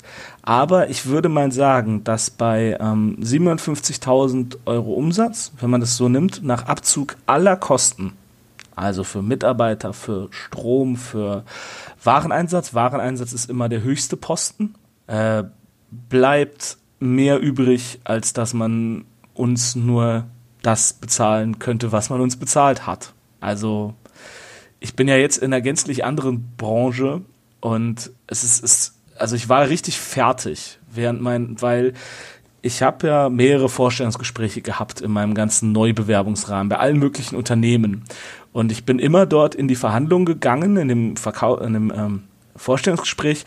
Okay, ich sag den 10% mehr von dem, was ich bei GameStop verdiene, dann lasse ich mich runterhandeln, dann verdiene ich genau das gleiche wie bei GameStop. Und jedes Unternehmen, jedes, bei dem ich mich beworben habe, hat die Zahl abgenickt. Ich musste nirgendwo runtergehen. Das heißt, jetzt mal vereinfacht gesagt, hätte ich, also ich habe immer gesagt so, hey, ich möchte gern 33, ne? einfach 10% auf das, was ich verdiene. Ich hätte wahrscheinlich 35, 36 verlangen können. Und das waren alles Stellen ohne direkte Personalverantwortung. Also ich wusste immer, dass ich bei GameStop nicht so viel verdiene, weil natürlich ganz viel halt auch Leidenschaft ist, wie ich ja zu Anfangs sagte. Aber jetzt mal wirklich ganz klare Worte und ey, dann verklagt mich doch. Das sind Ausbeuter vor dem Herrn, aber so richtig. Ist das, aber das kam dir tatsächlich erst dieser Gedanke, als du jetzt im Rahmen deiner neuen Vorstellungsgespräche gemerkt hast, okay, anscheinend werden so ziemlich alle vergleichbaren Jobs besser bezahlt oder Jobs sogar mit zwar vergleichbaren Aufgaben, aber mit weniger Verantwortung. Ja, also in dem Ausmaß, also wirklich im Sinne von, ja, die könnten uns ein bisschen besser bezahlen, ist schon nicht so cool, zu, boah, das ist ja äh, unfassbar, was, mit was die uns hier abspeisen. Ja, das kam mir tatsächlich erst in den, ähm, ja, in der Zeit, wo ich mich dann mal woanders beworben habe und halt mal mitgekriegt habe, was woanders so abgerufen werden kann. Also ich habe natürlich auch zu einigen Kollegen ähm, noch Kontakt und äh, die sagen auch alle, ey, es, boah, ey, wenn ich könnte, äh, boah, so, das, äh, aber ja, es ist halt wirklich ganz viel, halt wirklich immer noch diese, diese Leidenschaft. Ne? Also man verkauft halt das Produkt, das man wirklich mag. Wie alt warst du denn, als du da Store Manager geworden bist? Ähm, 26. Ah, doch nicht. Du klingst äh, relativ jung, deswegen hätte ich jetzt gesagt, so, ja, wenn du jetzt noch sehr, sehr jung gewesen wärst, dann hätte ich ja gesagt, so, naja, ne, so in dem Alter hier schon Store Manager. Ja, ja, klar. Ne? Äh, aber 26 äh, für was, wo du äh, jetzt quasi keine Einkaufsverantwortung oder sonst was, sondern nur das Personal geführt hast, ist doch mal, ja, okay. Das ist jetzt nicht, nicht so, dass man sagen kann, so, ja, aber dafür durftest du schon ganz früh auf so eine Position. Eben. Und äh, ich bin auch tendenziell eher einer der, der jüngeren Store Manager. Also es, die meisten Store Manager Kollegen, die jetzt noch aktiv sind, die sind näher an der 40 als an der 30. Manche über. Ich würde gern auf noch ein komplett anderes Thema kommen. Wir haben jetzt äh, durchaus ähm, viel über ernsthafte Themen und so weiter und auch zu Recht über, über diese Themen gesprochen. Fand das sehr interessant und äh, äh muss an dieser Stelle übrigens mal sagen, Hut ab vor der Ehrlichkeit, mit dem du auch mit äh, Dingen umgehst, die du vielleicht mal äh, aus heutiger Sicht jetzt oder aus deiner Sicht nicht so ganz perfekt und so weiter gemacht hast und einfach offen und ehrlich damit äh, äh, umgehst. Schließe ich mich an. Ich, äh, wenn, ich hätte noch eine ernste Frage, soll ich die vorher noch stellen? Okay. Ja, dann stell die doch vorher, dann, dann äh, machen wir die Tonalität nicht kaputt. Genau, ja, dann haben wir nicht die Achterbahn wieder. Sonst ist es wie bei Wolfenstein, dann steige ich wieder aus. Ich habe noch eine Frage und zwar, was mich interessieren würde, ist äh, nochmal anschließend an das, was wir vorhin gesagt haben. Ähm, kommt kommt man ab und zu so rein, dass man in so einer Blase existiert. Wir hatten das in der Diskussion im Anschluss an eine Folge, die ich gemacht habe mit jemandem, der im Marketing arbeitet, wo viele Leute dann auch Anstoß genommen haben, wie laissez-faire oder selbstverständlich der gesprochen hat über bestimmte Marketinginstrumente und gesagt haben, so ja, aber das ja, aus ihrer Sicht als, als quasi Adressaten ist das ja alles total schrecklich lebt man sehr in so einer Welt, wo man äh, quasi auch vielleicht ständig in Kontakt ist mit anderen Store-Managern, mit seinen Mitarbeitern, äh, mit die, wo man ständig mit diesen Zahlen konfrontiert ist und man sieht so, hey, ich bin erfolgreich, diese Zahlen gehen rauf, äh, das funktioniert alles, der Kunde kommt nicht wieder, also ist er ja zufrieden. Ist ja auch erstmal eine Spekulation. Also ist das so eine Situation, wo man halt mehr und mehr, du hast ja auch spät, vorhin schon mal davon gesprochen, dass du später indoktriniert gewesen seist, in so einer eigenen kleinen Welt lebt, wo ein bisschen vielleicht auch einfach das Gefühl dafür verloren geht, was aus Sicht des Kunden sozusagen zu viel ist, ja, wo es dann eben in so einen Bereich reingeht, wo der Kunde schon sagen würde, das ist für mich Manipulation. Ja, du beherrschst auch die Technik der Suggestivfrage. Ähm, ja, man, man gerät natürlich äh, in so eine Blase. Das ist äh, wirklich wahr, weil man natürlich auch, also 40 Stunden Woche, ja, in der Regel eher 42, 44. Man redet den ganzen Tag mit Leuten über Videospiele äh, oder mit Leuten über Zahlen, ja, also mit den Kollegen. Und äh, man gerät sehr leicht in eine Blase. Also vor allem, was mir jetzt auch letztens aufgefallen ist, ich habe dann mal außerhalb von GameStop das erste Mal seit Jahren mal wieder nach, nach Spielepreisen so geguckt und dann habe ich auch gedacht, boah, GameStop ist echt teuer. Äh, das ist wirklich so. Man ist da sehr, sehr, ich, ich würde, Blase ist vielleicht zu viel, weil man kriegt da jetzt nicht so komplett äh, nichts mehr aus der äh, Welt außerhalb von GameStop mit. Aber äh, ja, durchaus. Also man ist da schon ein bisschen indoktriniert. Vor allem äh, auf einer äh, GameStop Managers Conference gab es auch so ein Motto, was echt ein bisschen creepy war, rückblickend. Das hieß, das hatten die so überall aufgenommen, so Protect the Family. So, so ganz klar äh, formulieren, so, hey, GameStop ist deine Familie, so beschütze sie. Und dann habe ich mir gedacht, so, hey, ähm, genau das gleiche sagt die Mafia. Ich wollte gerade sagen, das klingt wie in so einem Mafia-Film oder wie bei den Sopranos. Ja, und vor allem, wovor sollte sie denn beschützt werden? Amazon? Äh, ich, ich weiß es nicht. Also ich, gen aber genau solche Fragen hat man sich dann halt auch gestellt. Wurden Benzinkanister und Flaschen und Stofftücher zur Verfügung gestellt und so kommentarlos. Hey, macht damit, was ihr wollt. Wir sagen nicht, dass ihr das äh, in irgendeiner bestimmten Art und Weise benutzen solltet. Oder vielleicht haben die Mongolen angekündigt. Nein, ich habe nur zu viel South Park geguckt in letzter Zeit. Vergesst die Mongolen. Ja, wenn Shitty Wok eine Mauer baut. Ähm, ja, das ist, ja, es ist tatsächlich so. Ein bisschen, man wird da schon indoktriniert, ist vielleicht ein bisschen zu arg, aber doch, äh, und klar, man hat äh, dann auch nicht mehr viel Zeit, äh, darüber nachzudenken, ob das alles so richtig und korrekt sind. Genau wie du sagst, so gerade in den ersten Jahren, wenn man erfolgreich ist, ist es natürlich, also man schwebt halt auch über dem Boden. Ja, also ich wurde einmal auf äh, Firmenkosten ähm, fast eine Woche lang nach Mallorca äh, geschifft und durfte dort Speedboat fahren und äh, Fünf-Sterne-Hotel und alles. Ja, also Aha, und diese Menschen nennst du Ausbeuter. Na toll. ja, weil das natürlich, das ist halt so zwei Jahre Zuckerbrot, fünf Jahre nicht Peitsche, sondern Minigun.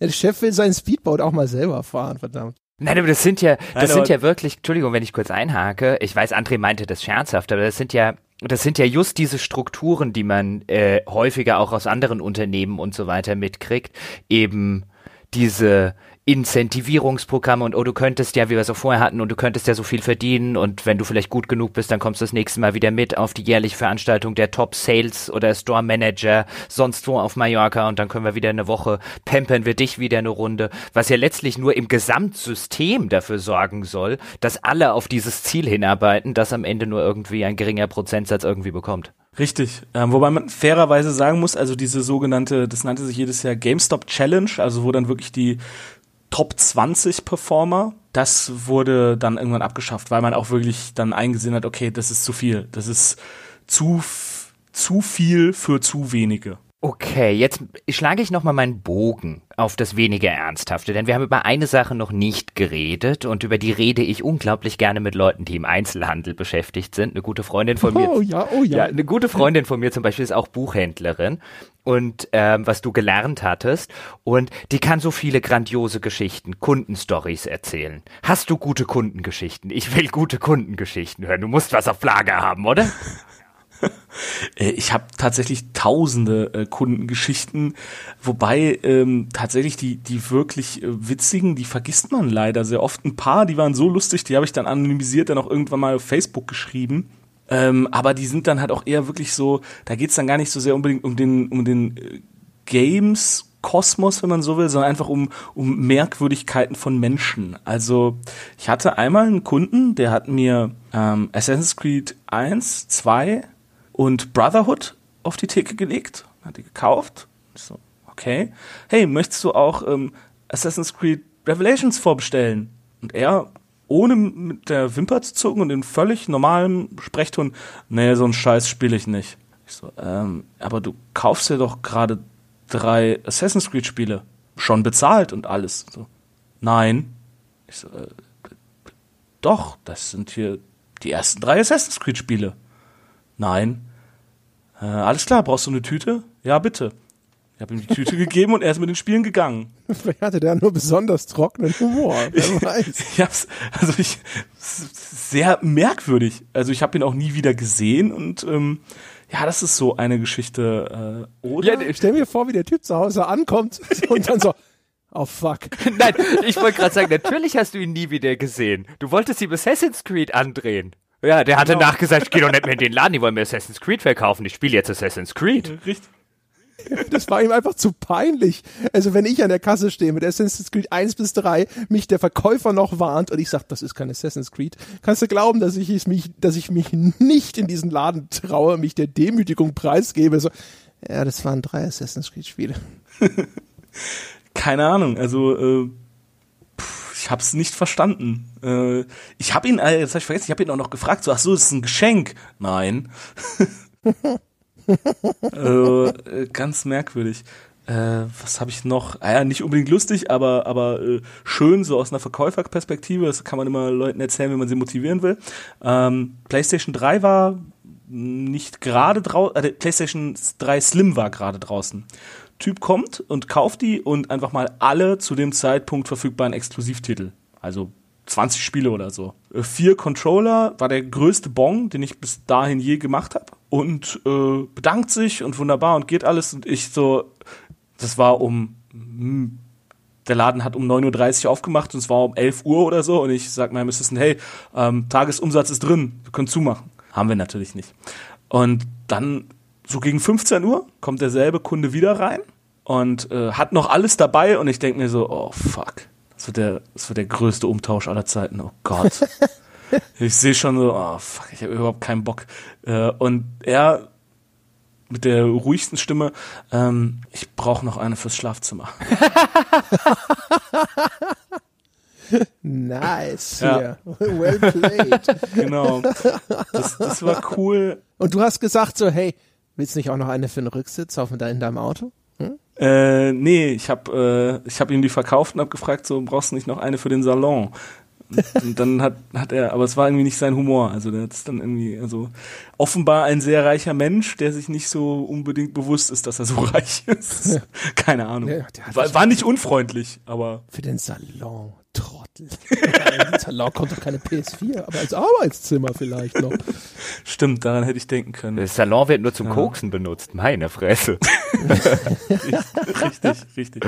Ähm, Um mal ganz kurz die Messlatte festzulegen, ja, wir hatten ja eine Anekdotenfolge mit einem, einem Händler, ja, also die, Ja. eigentlich müsstest du, was zu schlagen gilt, ist den Kunden, der bei dir Spiele klaut, um sie dir danach zurückzuverkaufen. Ich habe mich so, ich habe ich hab mich so beömmelt, als ich die Folge gehört habe. Äh, es ist mir tatsächlich nie, nie gelungen, auch nur einen Ladendieb zu erwischen. Und er hat mich so richtig aufgeregt. Und einmal, ich wusste, wer es war. Und ich bin zu meinem Gebietsleiter und habe ihn angerufen, so, hey, ich weiß, wer das ist. So, ich fahr dahin, ich hau dem auf die Fresse. Ich hol, die, ich hol die Spiele zurück, ich weiß, wer das ist. Und er so, nein, nein, das machst du nicht. Ich so, ja, was soll ich denn machen? Ja, geh zur Polizei und erstatte Anzeige. Ich so, ey, ich habe gesagt, ich weiß, wer das ist und wo der wohnt, aber was weiß ich denn, wann er geboren ist und wo der herkommt, weil sowas fragen die dann bei einer Anzeige alles. Und er so, ja, eine Erstatter hat Anzeige gegen Unbekannt. Ja, war einer der, einer der unbefriedigsten Tage, die ich je gemacht habe, ähm, aber das ist halt auch dann tatsächlich so ein, so ein Ding, so Großkonzern. Ja? Also der, der ähm, Händler, mit dem er da gesprochen hat, das war sein Laden. Ja? Also der kann da im Prinzip dann nochmal ein bisschen autarker handeln. Aber GameStop hat da halt ganz klare Richtlinien, mit, wie mit sowas umzugehen ist. Ich glaube aber auch kleinere Unternehmen haben die Richtlinie, nein, du gehst nicht hin und haust ihm aufs Maul. Nee, nee, das ist da ganz anders. Also, Schild an der Wand. Ich, ich weiß ja, also ich weiß ja nicht, was er dir wieder die Geschichte äh, off the record erzählt hat. Ne? äh, Nein, aber äh, natürlich, du hast recht, klar, man, man bleibt zivilisiert. Ich hätte dem auch nicht wirklich aufs Maul Nur ein gehauen, bisschen. aber ja, so. Nur, nur, um, nur man, genug. man, rutscht, man rutscht halt mal aus mit gestrecktem Arm, ne? So, äh, aber was, äh, was tatsächlich eine, eine einerseits verstörende, aber wirklich lustige Geschichte ist, rückblickend, weil am Ende hat sich niemand verletzt. Ähm, ich stehe an der Kasse, verkaufe gerade ein Spiel und höre nur lauten Rums. Gucke in die, ähm, damals hatten wir noch eine PlayStation äh, 3 Demostation, wo FIFA lief. Und dann hat ein Spieler den anderen Spieler K.O. geschlagen im Laden. Und dann lag der da neben der PlayStation 3 am Boden. Oh, und du hast andere- gesagt, es wurde niemand verletzt. Wie? es wurde jemand K.O. ernstlich, geschlagen. niemand ernstlich verletzt. Ne? Also keine Knochenbrüche oder irgendwas. Nur ein Gehirntrauma. Ja, der. ähm, ist, es wird noch besser. Der hat ihn halt äh, wirklich äh, geschlagen. Der lag halt auf dem Boden und der war jetzt nicht K.O., aber so halt benommen und hat sich schon noch so, ey, was soll denn das? Aua. Und ich, ey, was soll denn das? Entschuldigung, oh, jetzt geht, schlägt der Pegel hier aus. So, ey, was soll denn das? Du kannst dich einfach hier Leute im Laden äh, umhauen, Geh vor die sofort Tür. raus. Ja, sofort raus aus meinem Laden und der äh, niedergeschlagen hat, sagt mir, ja, aber das ist mein Bruder. und ich sage, äh, wa, wa, wa, was tut das zur Sache? So, ja, das ist halt meine Familie. Es ist nicht in Ordnung, die eigenen Familienmitglieder zu schlagen. Gerade die eigenen Familienmitglieder sollte man nicht schlagen. Ja, egal, ich gehe jetzt. Ja, sollst du auch, danke. Dann habe ich seinem Bruder aufgeholfen und äh, der hat mich auch noch angepflaumt, so im Sinne von, ey, das, wir regeln das untereinander. Ich so, raus! Ja, und dann äh, sind sie rausgegangen und äh, ich war zu dem Zeitpunkt alleine im Laden, so ich konnte nicht mal irgendwie noch einem Kollegen so äh, fragen, ob das gerade wirklich passiert ist und äh, ich mich da richtig verhalten habe, aber äh, es waren noch andere Kunden da, die auch kopfschüttelnd gesagt haben, so was, was ist denn hier los? Ich so, äh, keine Ahnung. Äh, Schulferien und FIFA-Demonstrationen. Kann ich euch ein Fight Night 4 verkaufen? Gab es noch nicht zu dem Zeitpunkt. Äh, doch, Fight Night 4 gab es schon, Entschuldigung, du hast recht. Na, siehste. Ist aber erst ab 16. Ja, äh, nice. Gibt's keine Security Cam im Laden? Äh, nee, es, wir hatten nur eine Security Cam, die auf den ähm, Ausgang gerichtet war. Es war so eine Mall und ähm, die Mall war videoüberwacht, der Laden aber leider nicht. Ja, kein Wunder, dass du die Ladendiebe nicht gefasst hast. Ne? Ist Diebstahl ein großes Problem oder ist es so, naja, wie, ich keine Ahnung, wie, ist, wie muss ich mir den Umfang von Ladendiebstahl vorstellen? Vor allem, ich glaube, da stehen nicht eh nur leere Hüllen im Regal. Genau, also innerhalb von, von GameStop ist Ladendiebstahl ein kleineres Problem, als es in der gesamten Branche ist, weil eben, äh, wie gesagt, nur Zubehör wegkommt. Die Spiele, genau, sind alles Leerhüllen und das hochpreisige Zubehör, da gibt es mittlerweile so Dummy-Verpackungen für. Ähm, das hat also so ein, weil so ein PlayStation 3 Controller kostet ja auch mittlerweile 60, 70 Euro, je nach Ausführung. Der PlayStation 4 Controller, Entschuldigung. Und ähm, da gibt's dann so Dummies für, aber ja, doch, Ladendiebstahl war in, in es gibt immer so, es gibt immer so Schübe. Also es ist leider auch wirklich ein, ein bisschen gemein und man muss sich da auch selber ein bisschen zu zwingen, nicht in rassistische Äußerungen zu, zu verfallen, aber es gibt da halt leider wirklich immer mal wieder so Banden, die halt über ja, ein, zwei Monate merken sie halt, okay, Ladengeschäft XY ist irgendwie schlecht überwacht. Da können wir halt äh, mal ausräumen. Und das machen die dann. Und es fällt einem dann natürlich ziemlich schnell auf und verstärkt man halt seine Sicherheitsvorkehrungen in dem Laden, an dem, in, in dem Ladenbereich. Und dann hört es auch wieder auf. Und ein paar Monate später kommt eine andere Bande und macht das gleiche nochmal. Und ähm, das ist wirklich sehr schwer, da irgendwelche Muster erfolgreich zu erkennen, die man bekämpfen kann. Also äh, ist auch mittlerweile, so wie ich das mitkriege, ist es halt Best Practice, dass man einfach mit einem gewissen Schwund einfach kalkulieren muss. Hättest gescheiter mal die beiden FIFA-Spieler als Türsteher angestellt. Äh, war noch nicht volljährig. Also hätten die sich ja ständig gegenseitig verdroschen. Ja, aber wer traut sich da noch was im Laden zu klauen, wenn sich die Spieler dort schon gegenseitig umboxen? ja, aber das ist dann auch, wer, wer traut sich dann auch im Laden noch was zu kaufen? Oh. Das, ja es ging jetzt erstmal um das Problem Ladendiebstahl. ja. Die anderen Probleme lösen wir später, ja. Sollen ja nicht so Themen vermischen. Wie, was für Kunden hat man denn als GameStop? Also wir stellen uns ja immer vor, dass da eher so der uninformierte Mensch hingeht, um, um sich Gebrauchtspiele andrehen zu lassen und der ja, der informierte Hardcore-Spieler und Podcast-Hörer, der ist natürlich äh, sozusagen in vollem Bewusstsein seiner Kräfte und macht das eher nicht. Ist das äh, ein Vorurteil? Ähm, nicht gänzlich. Also ich würde mal sagen, die gut informierten Spieler, die zu GameStop kommen, sind entweder an, also sind an zwei Sachen interessiert. Entweder an Collectors Editions oder Umtauschaktionen. Ja, ja, genau, genau, drei Sachen vielleicht. Ähm, Collectors Editions oder diese 999er Aktion, bei der man halt wirklich, wenn man es geschickt macht, echt, ähm, wenn man es drauf anlegt, für 50 Euro oder so alle, alle Spiele einer Weihnachtssaison zocken kann. Also es ist, wenn man das geschickt macht und genau auspegelt, so, okay, das Spiel kaufe ich zuerst, das spiele ich dann, das geht schnell durch und dann ist es noch in der Eintauschliste und so weiter. Also die würde ich sagen. Äh, und tatsächlich, äh, wir hatten auch, ich würde sagen, also was weiß ich, jeder Mitarbeiter hatte so seine fünf, sechs Core-Gamer-Kunden, die auch wirklich zu einem gekommen sind und die auch gesagt haben, so, ja, ich weiß, bei euch kostet alles ein Zehner mehr, aber mit euch unterhalte ich gern. So, mit euch kann ich auch mal quatschen. Wir hatten natürlich in jedem Game-System, wir hatten einen Anime-Manga-Spezialisten und der hat mit irgendeinem Kunden, hat er halt echt eine, eine halbe Stunde oder so über irgendein Persona-Spiel gesprochen.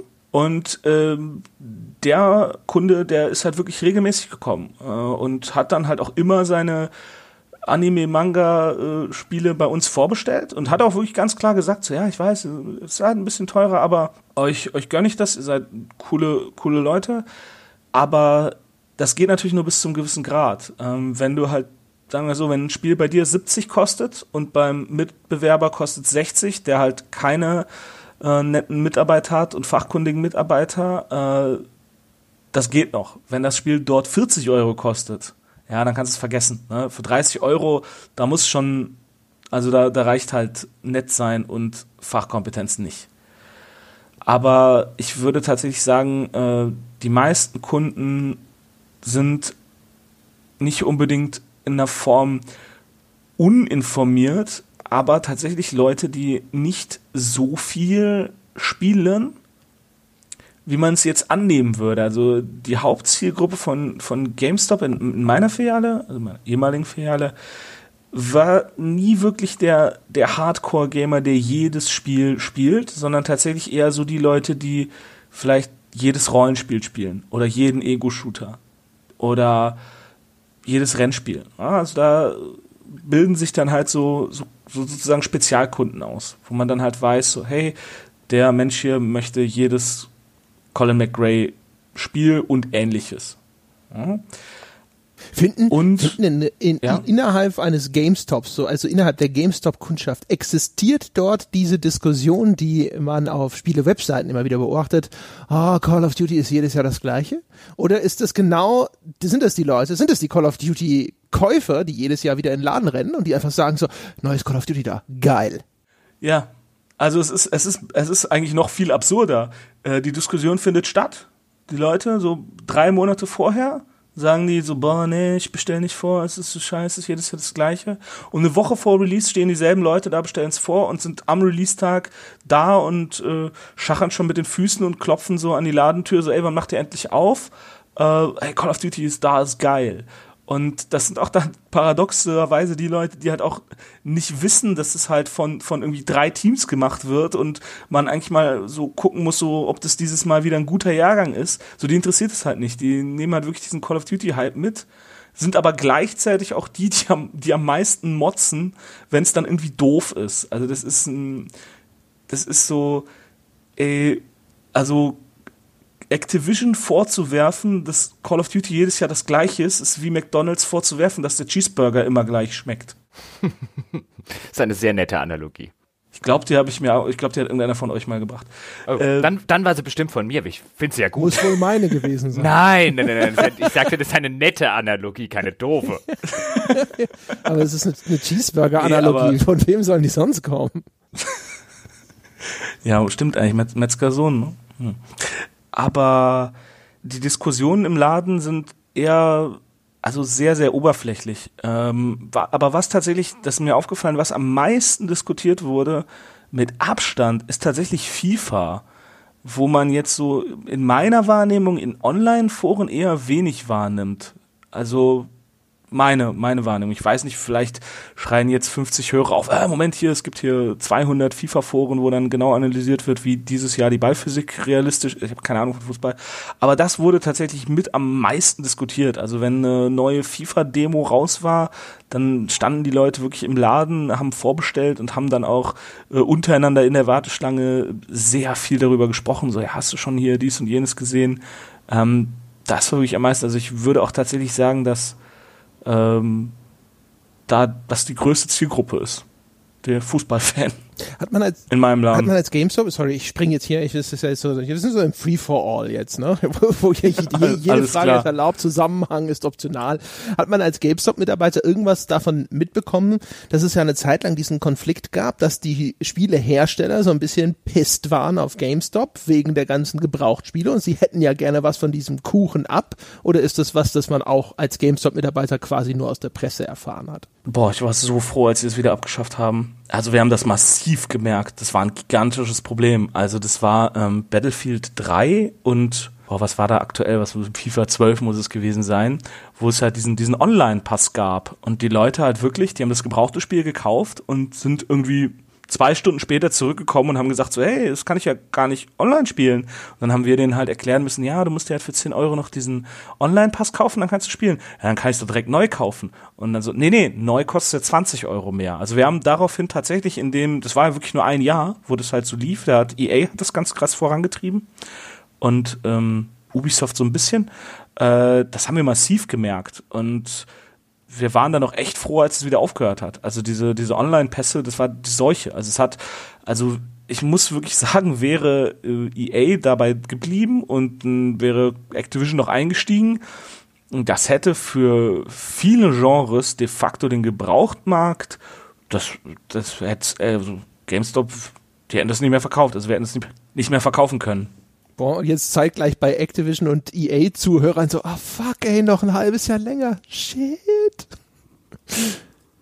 Aber äh, gibt's, ist nachvollziehbar, warum sie das dann aufgehört haben? Ich meine, wenn's, also dann entweder sind ja nur zwei Schlussfolgerungen möglich. Entweder sie hatten den Eindruck, sie nehmen selber Schaden dabei in einem Ausmaß, das nicht vertretbar war, oder sie haben sich gedacht so, naja gut, jetzt mit digital und Games as a Service und sonst irgendwas, äh, ne, wir haben da in Zukunft eh bessere Möglichkeiten, brauchen im blöden Online-Pass nicht mehr. Ist es für dich in irgendeiner Form äh, nachzuvollziehen, warum sie damit aufgehört haben?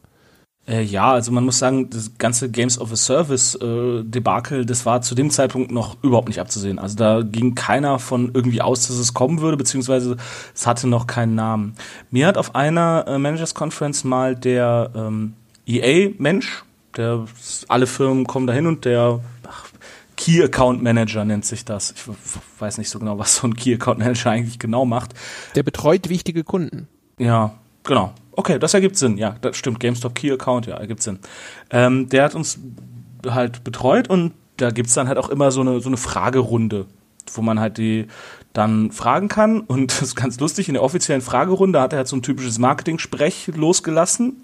So, ja, unsere Kunden, ne, bla, und wir wollen uns auch mit unseren Handelspartnern nicht äh, verscherzen und so weiter. Und dann abends an der Hotelbar hat er mir gesagt, dass das tatsächlich eine Anweisung vom, vom damals war es, glaube ich, noch Ricky Tello war, von ganz oben, weil, also, das ist jetzt Hörensagen, ja, aber das ist, was mir so angetragen wurde vom, verdammt, man kann wahrscheinlich googeln, wer das ist, äh, von einem Mitarbeiter von EA ähm, angetragen wurde, dass das, dass der total angepisst darüber war, dass EA äh, zum zweiten Jahr in Folge zur Worst Company of USA gewählt wurde und ähm, der deswegen gesagt hat, okay, wir, wir canceln jetzt mal alles, was irgendwie so in den letzten paar Monaten so richtig schlechte Presse gemacht hat, was wir leicht canceln können. Und da waren dann halt auch diese Online-Pässe dabei.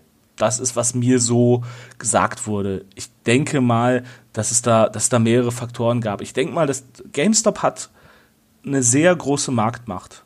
Also zu dem Zeitpunkt damals noch, ich glaube, wenn man da EA, wenn GameStop da EA gesagt hat, jetzt mal ganz salopp formuliert, ey, ihr hört mit dieser Scheiße mit den Online-Pässen auf, sonst reduzieren wir eure Regalmeter mal von einem, äh, von zehn auf einem und dann werdet ihr schon merken, was ihr davon habt.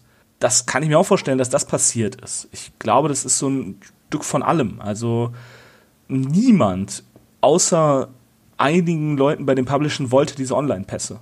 Wie das so ist, so Dinge, die keiner will, setzen sich halt nicht durch. Ich habe noch eine, dann aber wirklich von meiner Seite aus allerletzte Frage ähm, es gibt ja dieses GameStop eigene Magazin, den Game Informer, der von GameStop rausgegeben wird, der ja auch in diesem Membership-Programm, in diesem Bonusprogramm ab irgendeiner Stufe inkludiert ist. Dann kriegt man den im einmal im Monat kostenlos zugeschickt. Das ist eigentlich ein amerikanisches Magazin das sehr, sehr viele Exklusivstories hat, das sehr, sehr viele Enthüllungen hat. Viele Spiele sind zum ersten Mal, wenn sie enthüllt werden oder wenn es viel darüber zu wissen gibt, sind im Game Informer. Und jetzt wir als, als Presse gucken da immer so ein bisschen kritisch drauf und denken, naja gut, Absprache zwischen, zwischen GameStop und, und äh, äh, dem jeweiligen Hersteller und so weiter. Und man umgeht so ein bisschen die, die Presse mit kritischer Berichterstattung und so weiter. Wie habt ihr den Game Informer wahrgenommen als Mitarbeiter von GameStop? Also in GameStop Deutschland tatsächlich gar nicht. Also wir haben da überhaupt keine Berührungspunkte mit gehabt. Ähm, eine Zeit lang ähm, war, war der auch in GameStop Plus drin in der deutschen Übersetzung, die so schlecht war, dass ich tatsächlich eine Mail geschrieben habe, ähm, dass ich das äh, doch, ähm, dass ich das besser könnte. Äh, hat keiner darauf reagiert, aber die war, die war wirklich, wirklich grausam. Also da kann ich euch, wenn ihr wollt, mal, mal ein Interview mit Michael Pector schicken aus dem äh, Englischen übersetzt. Das ist, äh, man klingt wie ein geistig behindertes Kleinkind. Und man kann von ihm halten, was er will, äh, was man will, das ist er nicht. Äh, aber da haben wir wirklich ähm, überhaupt nichts mitgekriegt. Ähm, die haben dann auch irgendwie nach sechs oder sieben Ausgaben die Übersetzung eingestellt und es halt nur noch auf das Englische gelassen. Ich habe den mir zwei, dreimal durchgelesen, aber auch äh, wirklich da als reiner Leser oder Beobachter. Ähm, GameStop Deutschland hat mit dem Game Informer überhaupt nichts zu tun. Also es gibt auch nicht kein deutsches Büro oder deutsche Korrespondenten oder so. Äh, ich glaube, wenn die mal einen Artikel über Elex schreiben wollen oder so, dann kaufen die den irgendwo ein. Äh, da kann ich wirklich überhaupt nichts zu sagen, leider. Okay, also wenn wir jetzt bei letzten Fragen sind, dann frage ich natürlich, was, was. Ich habe noch Zeit. Also. Was, was, sind denn die, sind denn die besten Geschichten, die du sonst noch so gehört hast, wenn da so die, die Publisher-Vertreter angetanzt sind? Oh, äh, da, also äh, der, oh ja, das war letztes Jahr, dieses Jahr war ich nicht mehr da, aber 2016 war ich noch da. Das ist zum Beispiel der ähm, Sony-Mensch uns ganz offen gesagt hat, dass er auch nicht weiß, wofür diese PS4 Pro gut sein soll. Und er die, äh, er jetzt das halt mal so, so empfiehlt und uns zeigt, aber er das eigentlich nicht so genau weiß, so was das Ding eigentlich soll und äh, er eher denkt, dass PSVR das große Ding ist. Äh, das fand ich dann schon interessant, dass der uns das so gesagt hat. Äh, aber sonst, puh, also, also die Sache ist die, wenn ich jetzt wirklich sage, irgendwie, ja, Sony so und so, das ist halt alles, sind, wenn ich sage, ein Store Manager, das können halt 250 Leute sein. Aber jeder mit, mit einem Internetzugang findet halt in Sekundenschnelle raus, wen ich da meine. Und da möchte ich halt dann wirklich keinen in die Pfanne hauen. Also. Du kannst ja sagen, Mitarbeiter eines Publishers. Äh, stimmt. Was war noch? Ich muss echt überlegen. Ja, ach, ja doch, das war ja ganz lustig. Wir haben, äh, wir haben von Microsoft einmal so ein, ein Pullover gekriegt, den es auch nur GameStop Deutschland Mitarbeiter kriegt von Gears of War, weil wir, ähm, obwohl es halt irgendwie äh, in Deutschland überhaupt nicht offiziell erschienen ist, irgendwie die meisten Gears of War 2 Vorbestellungen oder so hatten. Und ähm, dann hat irgendwie einer äh, später von, von ähm, Microsoft irgendwie äh, erzählt, dass sie total äh, angepisst sind, weil die ganzen äh, Preise und so für sowas, die halt dann immer irgendwie nach Österreich oder so gehen. Obwohl, obwohl wir in Deutschland die meisten von denen verkaufen und die, die irgendwie äh, Microsoft Deutschland da halt irgendwie überhaupt nichts von hat. So, das, äh, das fand ich ganz lustig das habe ich auch schon mal erzählt bekommen, dass irgendwie Holland den, den Preis äh, bekommen hat für meisten Umsatz per capita oder sowas, weil halt die ganzen Deutschen da bestellt haben ihre Spiele. Und jedes Mal, wenn irgendwie in Deutschland was indiziert wurde, wahrscheinlich anscheinend so Österreich und Holland so, yeah, Bonuszeit. Ja, ja genau. Das ist, das ist halt wirklich so. Äh, das habe ich gehört. Ähm, was war noch? Ah ja, ähm, und ah ja, ein, äh, von einem Publisher, da ging es um ein Wrestling-Spiel. Da haben die erzählt, dass sie irgendwie diesen äh, Ultimate Warrior ja, unbedingt in ihrem Spiel haben wollten und dass sie den halt irgendwie nicht gefunden haben und dann ein Typ irgendwie in, in ich meine, das ist natürlich vielleicht so ein bisschen erzählt, äh, ein bisschen geschönt, aber dass sie den Typen dann irgendwie äh, so völlig verwahrlost in irgendeinem so Haus in Florida gefunden haben und ähm, der dann irgendwie nur durch dieses Spiel wieder zur, zur WWE gekommen ist. Und wie zwei Jahre später ist er gestorben. So, das hat er irgendwie erzählt. Da habe ich auch gedacht, äh, okay, für ein Videospiel schickt ihr Leute in, in die Sümpfe von, von Florida. Was ist denn, was ist das denn? Ja, für Ultimate Warrior haben sie ihn dahin geschickt, ja. Naja, gut, ja, okay. Ja, genau. das, äh, ja, bevor das hier noch deprimierender wird. Dann hätte ich aber gesagt, ja, mit diesen netten Anekdoten, ja, geht's zu Ende. Ist ja immer gut, mit Anekdoten zu enden. Ich würde sagen, Johannes, vielen Dank. Das war sehr ausführlich. Das war, äh, ja, doch, tatsächlich, ich würde behaupten, sehr schön, sehr offen. Danke. Da kann sich keiner beschweren. Oder, Herr Gebauer, wollen Sie sich beschweren? Nein, ich Der kann sich ja nicht immer beschweren. Ich will mich auch überhaupt nicht beschweren. Ich beschwere mich auch nur dann, wenn Beschwerden absolut notwendig, richtig sind. In diesem Fall, ich habe es vorher schon mal gesagt, Johannes, vielen Dank für die Offenheit. Ich kann da bei sowas nur immer den Hut ziehen und kann auch alle Hörer bitten, die jetzt vielleicht an der einen oder anderen Stelle da gesessen haben, wie kann man das als Verkäufer machen und so weiter. Ich glaube, es erfordert schon eine gehörige Portion Rückgrat und Mumm, sich äh, hinzusetzen und äh, das öffentlich zu diskutieren. Deswegen an dieser Stelle durchaus nochmal vielen Dank und äh, Chapeau. Ja. Ja, danke. Also ich, äh, ich bin mal gespannt, ob ich, äh, ob das noch irgendwelche Konsequenzen hat, aber ich, ich denke nicht. Also äh, ich, sonst hätte ich es auch nicht gemacht. Also ich glaube nicht, dass ich dafür jetzt irgendwie groß von irgendwem äh, ähm, belangt werden kann. Raus, also rausschmeißen können sie mich nicht mehr. Und ähm, ich habe ja auch, also ich muss, das möchte ich auch noch dazu sagen, also alle ähm, ehemaligen Kollegen, die jetzt vielleicht denken, so, hey, äh, damit machst du gerade unseren Job echt so ein bisschen schwieriger. Ja, weiß ich, ist mir bewusst, aber Leute, ihr wisst, dass das raus muss. So, ihr, ihr wisst das. Das wollte ich noch gesagt haben. Ähm, ja. Dann ist damit alles gesagt, meine Damen und Herren. Außer, ah, Entschuldigung. Oh, hast, ach ja, ja richtig, ja, Moment ja, mal. Ne? Genau, Stimmt. genau. Ja, da kommt noch was. Beinahe. ja, ne? Beinahe nicht mehr das Upselling vergessen. genau. Ähm, ja, noch, noch ja, einmal die Reichweite nutzen. Äh, wenn ihr euch ähm, für Filme und so interessiert, äh, ich habe einen YouTube-Channel, den findet ihr unter äh, Medienimperium Fries und Partner. Und ähm, ja, da geht's halt hauptsächlich um Filme. Ich habe, glaube ich, auch ein, zwei Reviews äh, zu Musikalben und so weiter und äh, schaut euch das an. Und dann noch etwas, mit dem ich überhaupt nichts zu tun habe, was ich aber einfach aus meinem Grund eines Sendungsbewusstsein empfehlen möchte. Das ist ein anderer Podcast. Der hat auch nichts mit Games zu tun. Der geht um Wissenschaft. Der nennt sich äh, methodisch inkorrekt. Ähm, kann ich sehr empfehlen. Also es ist äh, im Prinzip genau das gleiche, was hier äh, Jochen und ähm, André machen, ähm, aber halt zu Physik, Chemie, Biologie, ähm, Medizin, alles Mögliche. Und es gibt auch immer ein Bier der Woche. Nein. Ja. Alles abgeguckt. André, wir müssen uns jetzt. Nee, die gab's vor euch. Verdammt. Das ist Nein. unmöglich. Nein, nein, nein, dann irrt sich die Realität. Die ist auf dem falschen Zeitstrahl oder so. Und André, wir müssen, ganz, Mit, wir, methodisch. müssen, wir müssen ganz dringend über was reden im Anschluss aus diesem Podcast. Nämlich, wieso hat der Johannes ein Medienimperium und wir nur ein Podcast-Imperium? Der ist ja Ich wollte größer als gerade wir. sagen, wie arrogant muss man sein, um das Ja. Medienimperium zu Ja. nennen. Ja, äh. Ja, ich habe da von dir gelernt, André, äh, denken Sie groß. ja, und beschreiben Sie es größer. genau. Wundervoll. Und wo wir gerade bei diesem Stichwort sind, meine Damen und Herren, ja, wissen Sie, was Sie machen könnten, was Sie größer macht, was Sie wachsen lässt als Mensch? Ja, Sie könnten uns auf iTunes die verdiente 5-Sterne-Wertung geben. Die hilft uns nämlich in den Charts sichtbar zu bleiben. Und dann, dann finden uns unsere Imperium ganz viele andere neue Menschen, ja, und laufen nicht am Ende zu irgendwelchen Physik-Podcasts mit Bier über.